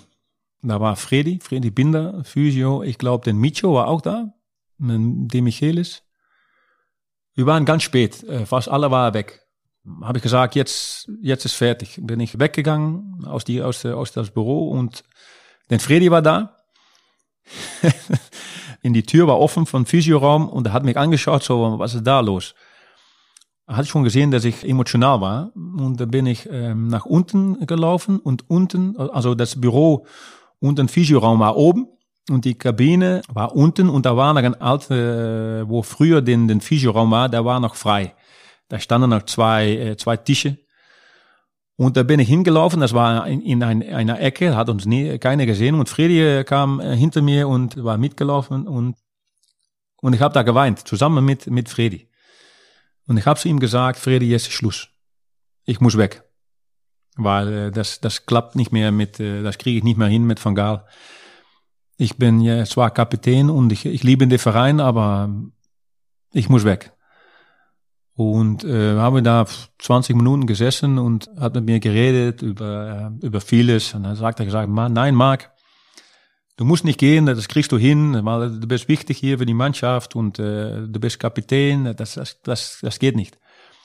Es war kurz vor, vor Weihnachten war das. Ich habe trotzdem gespielt. Aber die Verbindung zwischen Trainer und, und, und mich war, war nicht gut. Und ich habe mich geärgert. Im Training habe ich immer äh, da war ich eigentlich kein guter Kapitän. Ich war immer, wenn der Trainer was gesagt hat, habe ich immer gesagt, ja, was denn wieder, wisst ihr? Ja, was er sagt, das stimmt nicht. Und Robin war immer bei mir. Und Robin hat gesagt, Marc, Marc, hör auf, hör auf. Trainiere einfach gut. Ich habe gut trainiert, aber ich habe mich irritiert und, und das war absolut nicht gut, wie ich da trainiert habe und wie ich mich verhalten habe äh, gegenüber äh, vor allem die Mannschaft. Ich habe das auch gespürt, dass ich verärgert war und dass ich nicht normal war, das lass ich so sagen. Es war kurz, kurz für, ähm, dass der Transfermarkt zuging, ich glaube 28, 26 oder 27. Januar. Da war ich beim Basketballspiel von Bayern, da war, äh, war ich da und der Uli war auch da. Und da hat der Uli gesagt, Marc, bleib hier. Hat mich in die Halle gezeigt, ähm, bleib hier, Marc, weil du bist wichtig. Und das wollte ich eigentlich, weil der Uli hat das zu mir gesagt und das hat, das hat mich äh, sehr gut getan, dass der Uli gesagt bleibt hier, bleib hier. Aber da kam ich zu Hause und das war 10, äh, 10 Uhr abends oder so und um 11.30 Uhr, ich habe das Handy schon aus, hat jemand angerufen auf dem äh, sag mal, Haus, Haustelefon. Sagt er, ja, hier Mino, Mino Raiola, mein, äh, mein Berater. Ich sage, hey Mino, wie geht's? Ja, Marc, wir gehen morgen nach AC Mailand. Ich sag, was? Ich sag, ruf mich äh, morgen nochmal an. Er sagt, nein, ich rufe dich nicht an morgen. Es ist keine Frage. Es ist ein Befehl. Sagen wir das auf Deutsch? Das kann man so sagen, so, wobei das jetzt dann überraschend ist, wenn der Berater Befehle erteilt, ja. weil eigentlich soll ja, ja, er dir ja Tipps geben, dich beraten. Er sagt, nein, es ist keine Frage, ist es ein Befehl? Ich, ja, hör mal, ich muss das jetzt überlegen mit meiner Frau. Nein, wir gehen mit Van Gaal geht nicht gut und Mailand will dich unbedingt. Ich sage, aber äh, ein Kapitän wechselt nie in die, äh, in die Winterpause. Das habe ich noch nie erlebt. Egal, wir gehen nach Mailand, weil äh, das klappt nicht mehr mit Van Gaal. Ich sage, da hast du recht. Aber trotzdem, nein, wir sehen uns morgen. Ich hole dich ab und wir fahren äh, nach die Geschäftsstelle, oben äh, beim Vorstand. Und dann habe ich äh, gedacht, sagt zu, zu meiner Frau, ja, was, was machen wir jetzt? Gehen wir nach Mailand oder ähm, maar daar heb ik jedes Mal drüber nachgedacht. Weihnachten, erste Woche in, in Januar, zweite Woche Januar, ja, was machen wir? Es geht nicht gut hier mit mir und von Gaal.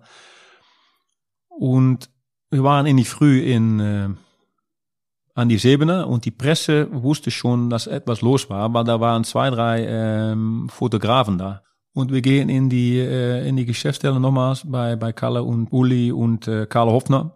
Und wir haben da geredet über, ja, ähm, Mark will äh, zu, zu Mailand. Hoffentlich würde es nicht schwierig äh, tun über eine, Ablösesumme oder was auch immer. Und da hat Kalle und Uli äh, und der Karl haben gesagt, ich glaube, dass es ohne Absprache war von miteinander.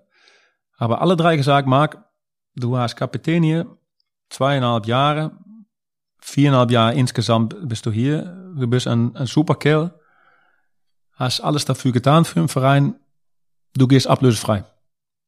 Und eigentlich haben sie gesagt, du musst bleiben, aber die haben die ganze Situation haben die äh, kapiert, dass, dass es sehr schwierig war mit Van Gaal. Und das war eigentlich das Schönste, was die gesagt haben, du darfst ablösefrei gehen. Während das Gespräch hat der Mina Raiola ähm, hat Tottenham Hotspur nochmal angerufen, zwei, dreimal. Und dann hat er gesagt, Marc, wir gehen jetzt zu Tottenham. Oder? Nein, nein, nein, nein. Das nein. ist ein Befehl. ja, aber alles musste äh, vor 12 Uhr nachmittags, weil am Dienstag, das war Sonntag, oder Montag in die Früh, am Dienstagabend war schon Pokalspiel Sampdoria Genua gegen AC Mailand. Da musste ich schon spielen. Also das war auch noch mit dem Papierwerk äh, und das war unterschreiben und das muss nach die Italien italienische Verband, am, am DFB und, und Bayern und Mailand. Das war das war Stress.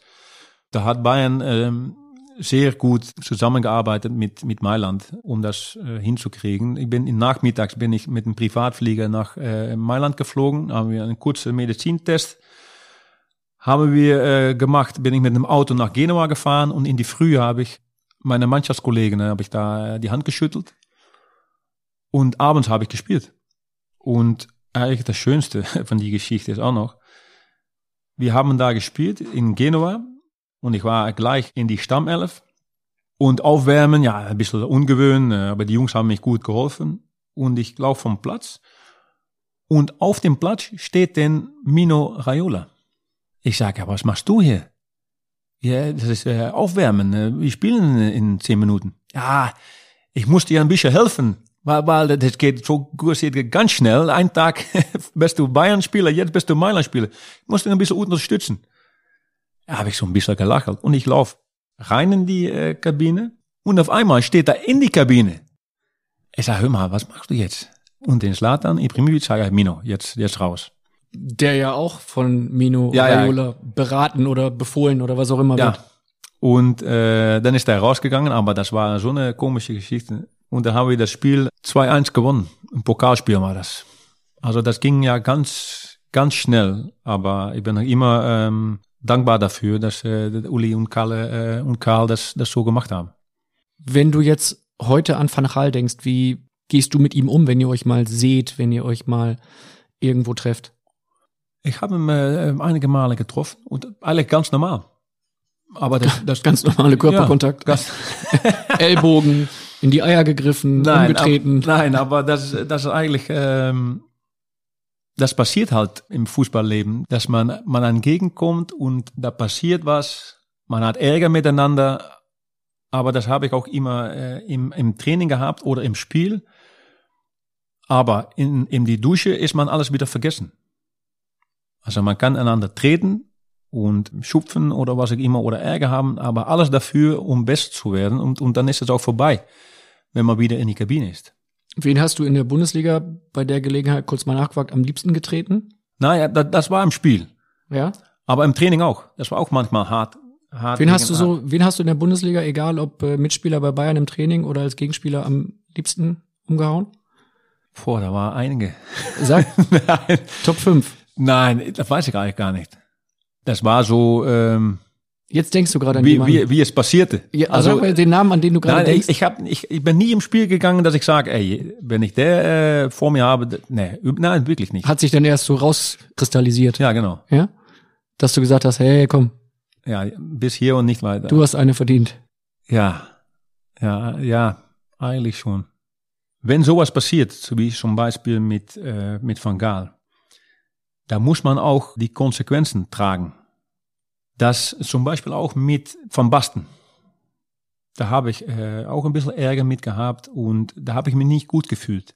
Und dann muss man eigentlich sagen, bis hier und nicht weiter. Und da muss man die Konsequenzen tragen, dass ich meiner holländischen Nationalmannschaft habe ich abgesagt. Und normalerweise sagt man eine Nationalmannschaft nicht ab, weil das ist das Schönste. Du hast auf die EM 2008 verzichtet. Ja, ja, genau. Und das war mit Van Gaal eigentlich das Gleiche. Man weiß, dass das passiert, aber ich war geradlinig über äh, das Thema über zwischen Müller und, und Van Gaal und da weiß man, wenn sowas passiert, kann es sein, dass man von Verein wechseln muss. So wie das auch in Barcelona war, wo, wo ich den Frank Rijkaard gesagt habe, hör mal, äh, ich habe da keine Lust drauf. Aber wenn ich einen Verein finde, musst du mir helfen. Und, und das war bei, bei Eindhoven zum Beispiel. Die Konsequenzen waren ein Jahr länger spielen. Bei Barcelona war es, ich will eigentlich weg. Ich könnte bleiben, aber ich wollte selber weg. Bei Bayern war es äh, Van Gaal. Da muss man auch die Konsequenzen tragen, dass man da nicht mehr spielt. Und das wollte ich eigentlich nicht, weil ich war zu Hause bei Bayern, meine Familie auch, die Kinder, die Kinder lieben es, die haben immer noch Kontakten in, in München mit, äh, mit ihren Freunden über Instagram und so weiter. Aber da muss man gehen. Das sind halt die, die Sachen, äh, die passieren.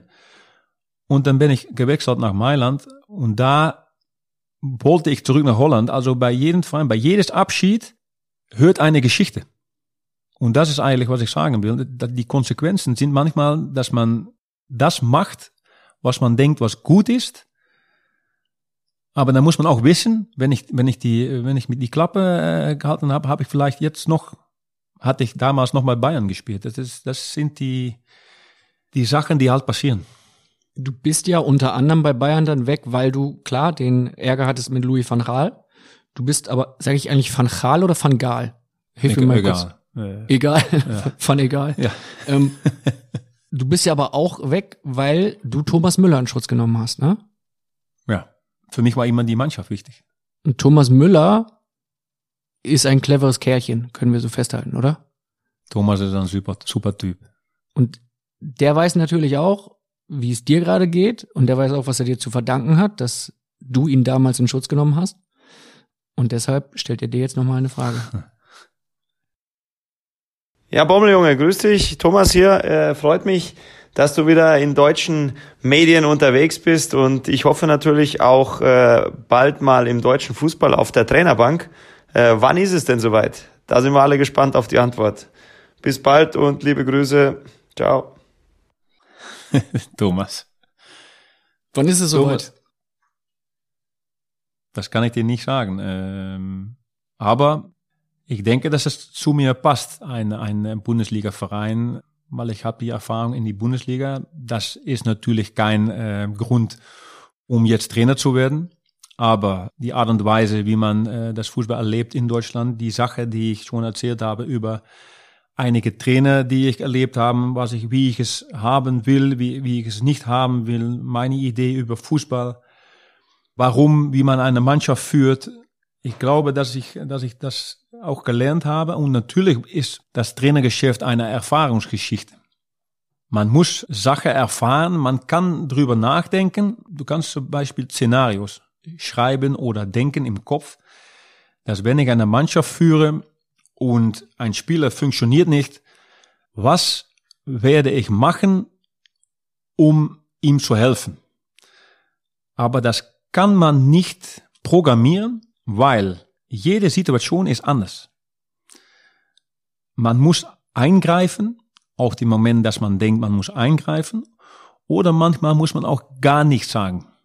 Zum Beispiel, wenn, wenn etwas passiert in einer Mannschaft und du denkst, hm, muss ich jetzt eingreifen oder nicht? Dann musst du in einer Sekunde, musst du dann eine, eine Entscheidung treffen, die falsch oder gut ist.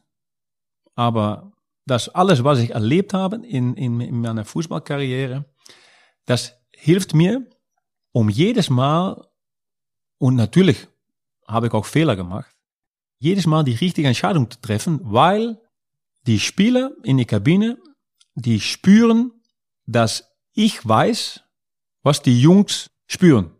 Das ist so Du hast mich überzeugt. Ich bin jetzt quasi, also Rummenigge, Hönes, Oliver Kahn und mich hast du schon überzeugt jetzt. ja, wenn es so einfach wäre. Nein, aber das, das, das müssen die Spieler äh, wissen, dass da ein Trainer steht, die die Jungs verstehen, was da, was da passiert in der Kabine, was da auf, auf dem Platz passiert. Und es kann auch so sein, dass man selber gespielt hat, das ist ein Vorteil. Aber wenn man da was rumlabert und Sachen erzählt, die gar nicht stimmen, bist du äh, in zwei Wochen auch fertig bei deiner Mannschaft. Aber wenn du die, die Mannschaft die Sache erzählt, was wirklich passiert und auch das siehst, was im Spiel passiert und du kannst das auch erklären, du kannst das auf dem Platz auch erzählen, warum und du musst eine Mannschaft überzeugen, was ich will. Und wenn das passiert und die Jungs verstehen mich und ich verstehe die Jungs, dann hast du eine große Chance, dass, dass man auch dahin geht, wo man will. Dass man keine Garantie auf Erfolg hat, aber die Voraussetzungen sind gut. Und eigentlich erzähle ich jetzt, ich gebe gar keine Antwort auf die Frage von Thomas. Er sagt, ich hoffe, dass du in die Bundesliga spielst, aber das hoffe ich auch. Aber das gehört dazu, dass, dass, die, dass du die Mannschaft überzeugt. Und ich hoffe, und ich denke, dass ich auch in die Bundesliga passe. Du bist zuletzt in Eindhoven gewesen bei PSV, bist dort dann vor einem Jahr im Dezember 2019 entlassen worden. Wie war das für dich? Das war schwierig, muss ich sagen, weil ich habe in äh, 99 war ich Spieler, bin ich gewechselt von Sittard nach Eindhoven in 99. Ähm, da habe ich sechs Jahre gespielt bis 2005 und bin nochmal zurückgekommen. In 2012 habe ich eine Saison gespielt. Nachher ganz schnell eigentlich weiter ähm, mit den Lizenz, Trainerslizenz. Da habe ich das gelernt, weil wenn man an die Lizenz äh, macht in Holland, muss man äh, irgendwo mitlaufen. Das habe ich auch in Eindhoven gemacht. Da bin ich langsam äh, hineingewachsen. Und dann war ich Trainer U19 sind wir Meister geworden. ein Jahr. Und eigentlich war das Plan, dass den, den Philipp Cocu war Trainer äh, damals. Und ich sollte eigentlich noch ein, zwei äh, Jahren äh, die U19 trainieren. Aber auf einmal, ich war auf die WM mit, mit Bert van Marwijk, in, mein Schwiegervater in Russland. Zusammen, zusammen haben wir da äh, Australien äh, trainiert. Und da hat einmal in die Früh hat den äh, Vorstand äh, hat mich angerufen, der Vorstandsvorsitzende äh, Ton Gerbrands. Marc, denn Philipp geht weg, hast du Lust, um äh, jetzt schon Trainer zu werden? Nach ein Jahr die U19. Ich hatte schon gedacht, ja, ich denke schon, dass ich äh, das kann, weil ich habe mich gut äh, vorbereitet. Ich habe einige Übungen, habe ich mich selber ausgedacht. Wie kann ich die Mannschaft so äh, spielen lassen, wie ich das will? Und das war gut. Wir werden gleich Meister. Wir haben super gespielt. Eigentlich von Anfang an. Wir haben eine Vorbereitung vor vier Wochen gehabt und das war, äh, das war eigentlich sehr gut. Wir haben ein Turnier gehabt gegen äh, Gladbach gegen Anderlecht. Wir haben gegen noch einige Vereine, gute Vereine gespielt. Die haben mit 5-0, 6-0 äh, gewonnen in zweimal äh, 20 Minuten. Ah, das war sehr gutes äh, Fußball, was die Jungs gespielt haben. Und da habe ich äh, eigentlich äh, gleich weitergegangen bei Eindhoven. Und das war das erste Jahr war sehr gut. Das gleiche wie bei der U19. Bis Weihnachten haben wir äh, 17 Spiele gehabt. Wir haben 16 Mal gewonnen. Und nach der Winter, äh, Winterpausen äh, haben wir eigentlich die Meisterschaft verspielt. Wir waren zwei Punkte vorne, äh, einige Spiele vorm Ende. Wir mussten nach Ajax, die waren zwei, zwei Punkte hinten. Und da haben wir verloren, leider. Ajax hat eine rote Karte bekommen, 1-1. Ja, die haben noch zwei Tore geschossen, also haben wir 3-1 verloren. Und da haben wir leider die Meisterschaft verspielt. Im zweiten Jahr haben wir den Champions League Quali nicht, äh, nicht geholt gegen Basel. Zu Hause haben wir gewonnen, auswärts verloren. Mit einem Tor Unterschied sind wir nicht weitergegangen im Saison war es gar nicht, gar nicht so schlecht. Wir haben, glaube ich, neun Spiele, 23 Punkten. Und dann haben wir meine zwei beste Spieler, Bergwein und, und Mahler, haben sich verletzt. Wir haben einige Gesperrte gehabt. Und da war es eigentlich äh, komisch. Wir haben ein Spiel verloren mit 3-0. Eigentlich im Nachhinein sagt man, ja, das war das, der Punkt, dass es eigentlich, ähm, wie sagt man, runtergeht, sag mal. Mhm. Bergab geht, ja. Runter. Bergab, ja, genau. Und da war, ja, Unglück war auch dazu. Zufall, äh, Verletzungen, äh, Gesperrte. Und manchmal passiert das. Dann verliert man ein, zwei, drei, vier Spiele hintereinander. Den Glaube ist weg bei der Mannschaft und dann muss man als Trainer ähm, davor stehen und auch Vertrauen äh, ausstrahlen. Das habe ich gemacht und äh, am Ende ähm, waren wir, glaube ich, fünf Punkte hinter Ajax, die waren Erste. Und da haben die die Entscheidung getroffen, um mich äh, zu entlassen. Und das war äh, eigentlich, weil ich habe schon so lange da gespielt, ich habe so lange da trainiert ja, das war schwierig für mich, um das äh, zu akzeptieren. Man merkt, du bist äh, total drin. Wenn äh, du über Fußball sprichst, weißt du sofort alle Spiele, wie was gelaufen ist, hast die ganzen Prozesse im Kopf. Wir sind auch schon gefühlt mittendrin und haben in alter Phrasenmäher-Tradition trotzdem zwei Rubriken. Eine, in der du dich einmal vorstellen darfst. Wir haben eben schon gesprochen über deine Familie, über mhm. die äh, Entstehungsgeschichte mit deiner Frau und Würdest du als nächste Station lieber in der Bundesliga oder hier in den Niederlanden arbeiten? Nein, ich, bin, ich will ja äh, ins Ausland oder äh, Bundesliga oder, oder England, äh, Spanien, Italien. Ich glaube, dass die Bundesliga sehr gut bei mir, bei mir passt. Das ist ja ganz nah an die, an die Grenze. Meine Sprache muss noch etwas besser, aber ich glaube, dass, äh, dass jeder versteht, was ich sagen äh, will. Oder, Kai? Komplett.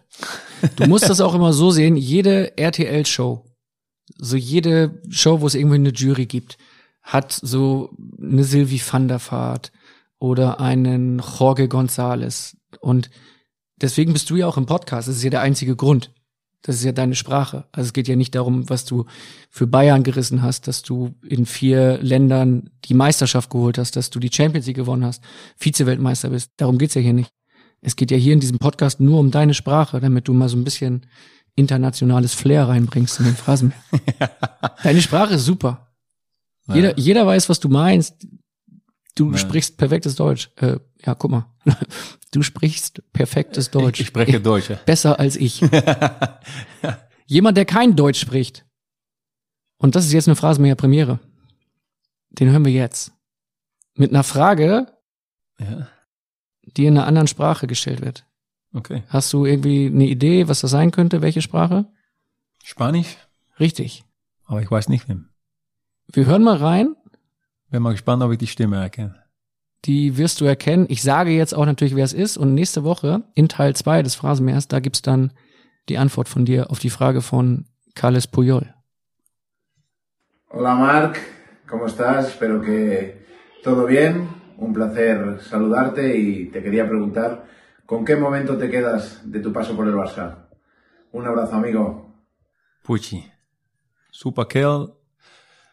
Beste Kapitän, der ich als Spieler erlebt habe. Ist das nicht ein Phrasenmähertraum? Carles Puyol fragt und Marc van Bommel antwortet. Herrlich. Nächste Woche, da gibt's die Antwort von Marc van Bommel auf die Frage nach den schönsten gemeinsamen Momenten in Barcelona. Dem Marc, dem geht klar dabei natürlich sein Fußballerherz auf. Er erinnert sich gerne an die Zeit in Barcelona. Wir sprechen dann auch über geile Erlebnisse und sehr lustige Anekdoten mit Slatan Ibrahimovic. Wir sprechen über die Vize-Weltmeisterschaft mit Holland, über die Zukunftspläne von Marc van Bommel und ein Soft mit einem Schiedsrichter, mit dem Marc sich heute noch nicht so ganz grün ist, obwohl es damals eigentlich nicht viel zu kritisieren gab. Oder wie Marc sagt, ganz normale Körperkontakt. Ich freue mich drauf, wenn du nächste Woche wieder reinhörst in Teil 2. Bis dahin eine kleine Empfehlung. Abonnier gerne den Phrasenmäher in deiner Podcast-App. Dann bekommst du eine Nachricht, wenn die nächste Folge, also Teil 2 mit Marc van Bommel, für dich fertig ist.